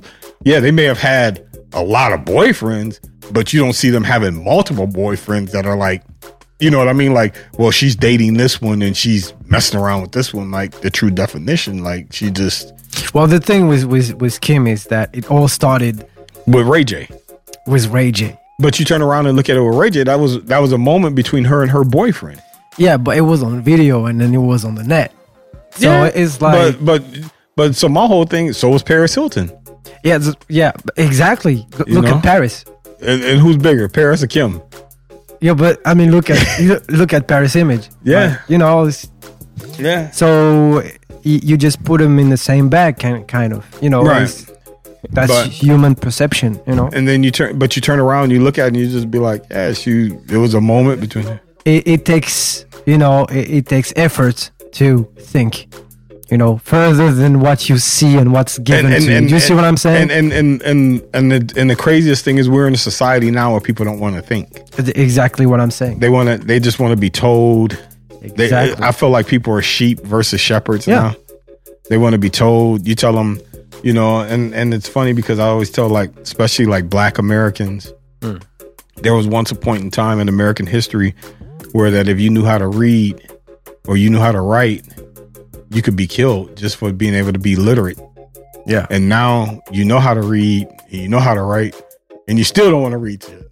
And Exactly. That's, that's the crazy thing. That's the crazy thing. That's that's the world we live in. That's the world we live in. Social media has taken it by control Yep. and held on to it. Yeah. So- Yep. Yep. All right. Well, I think we wrapped it up now. Um, I have one last question. Sure, shoot. Let's go. Um, More? It's just one one question, I swear, because I see Nizar wants to go to bed now. It's like you know, the kids, all the kids maybe wants to go to bed. Yeah, probably. um, who would you who do you think I should uh, invite on the show next? If there's one person you'd like to hear from, like the story, and you know, it'd be interesting. I think Steve Lobel has a good story. Oh yeah, Steve Steve would be good. Steve Steve has a good story. I talked about him earlier. Uh, and I told you he's my son's godfather, but he used to be my boss when I was at Geffen by the name of Doug Daniels. Dougie got a hell of a story. Like he has a story to the point where um he used to work with Whitney Houston. okay, He worked with Anita Baker. He's worked with uh Brandy. He's worked with Pink Floyd. oh, Like he's worked with like Mick Hucknall from uh, Simply Red. okay, He's worked with like a plethora of people. He started out with he he remembers when Puff first brought Bad Boy into Arista. So he he's got like he's got a story. You He's got a story to tell. yeah. So okay, I'll Well- definitely hook you up with him too. yeah, yeah, hundred percent. Yeah. Hundred percent. All right, Adam. We finally get to the end of that amazing episode with some mad stories. Merci Nizar. Thank you Nizar Merci, again for, for the Nizar. link For for definitely linking us. for linking us. Hundred percent. Um, and um, well, we'll see you guys next week. True. All right? All right. All right. Peace. Peace. Au revoir. Nous voilà arrivés à la fin de cet épisode. Si vous y avez trouvé quelques pépites, merci de le partager à tous ceux qui, comme vous, cherchent à exceller. Et bien sûr, pensez à vous abonner et à mettre 5 étoiles. C'est votre contribution qui va aider ce podcast à continuer de vous apporter, toujours et encore, les plus grands architectes qui œuvrent depuis la face cachée du succès. Moi, c'est Dasset et je vous retrouve la semaine prochaine pour encore plus de conseils avisés et d'inspiration. Portez-vous bien.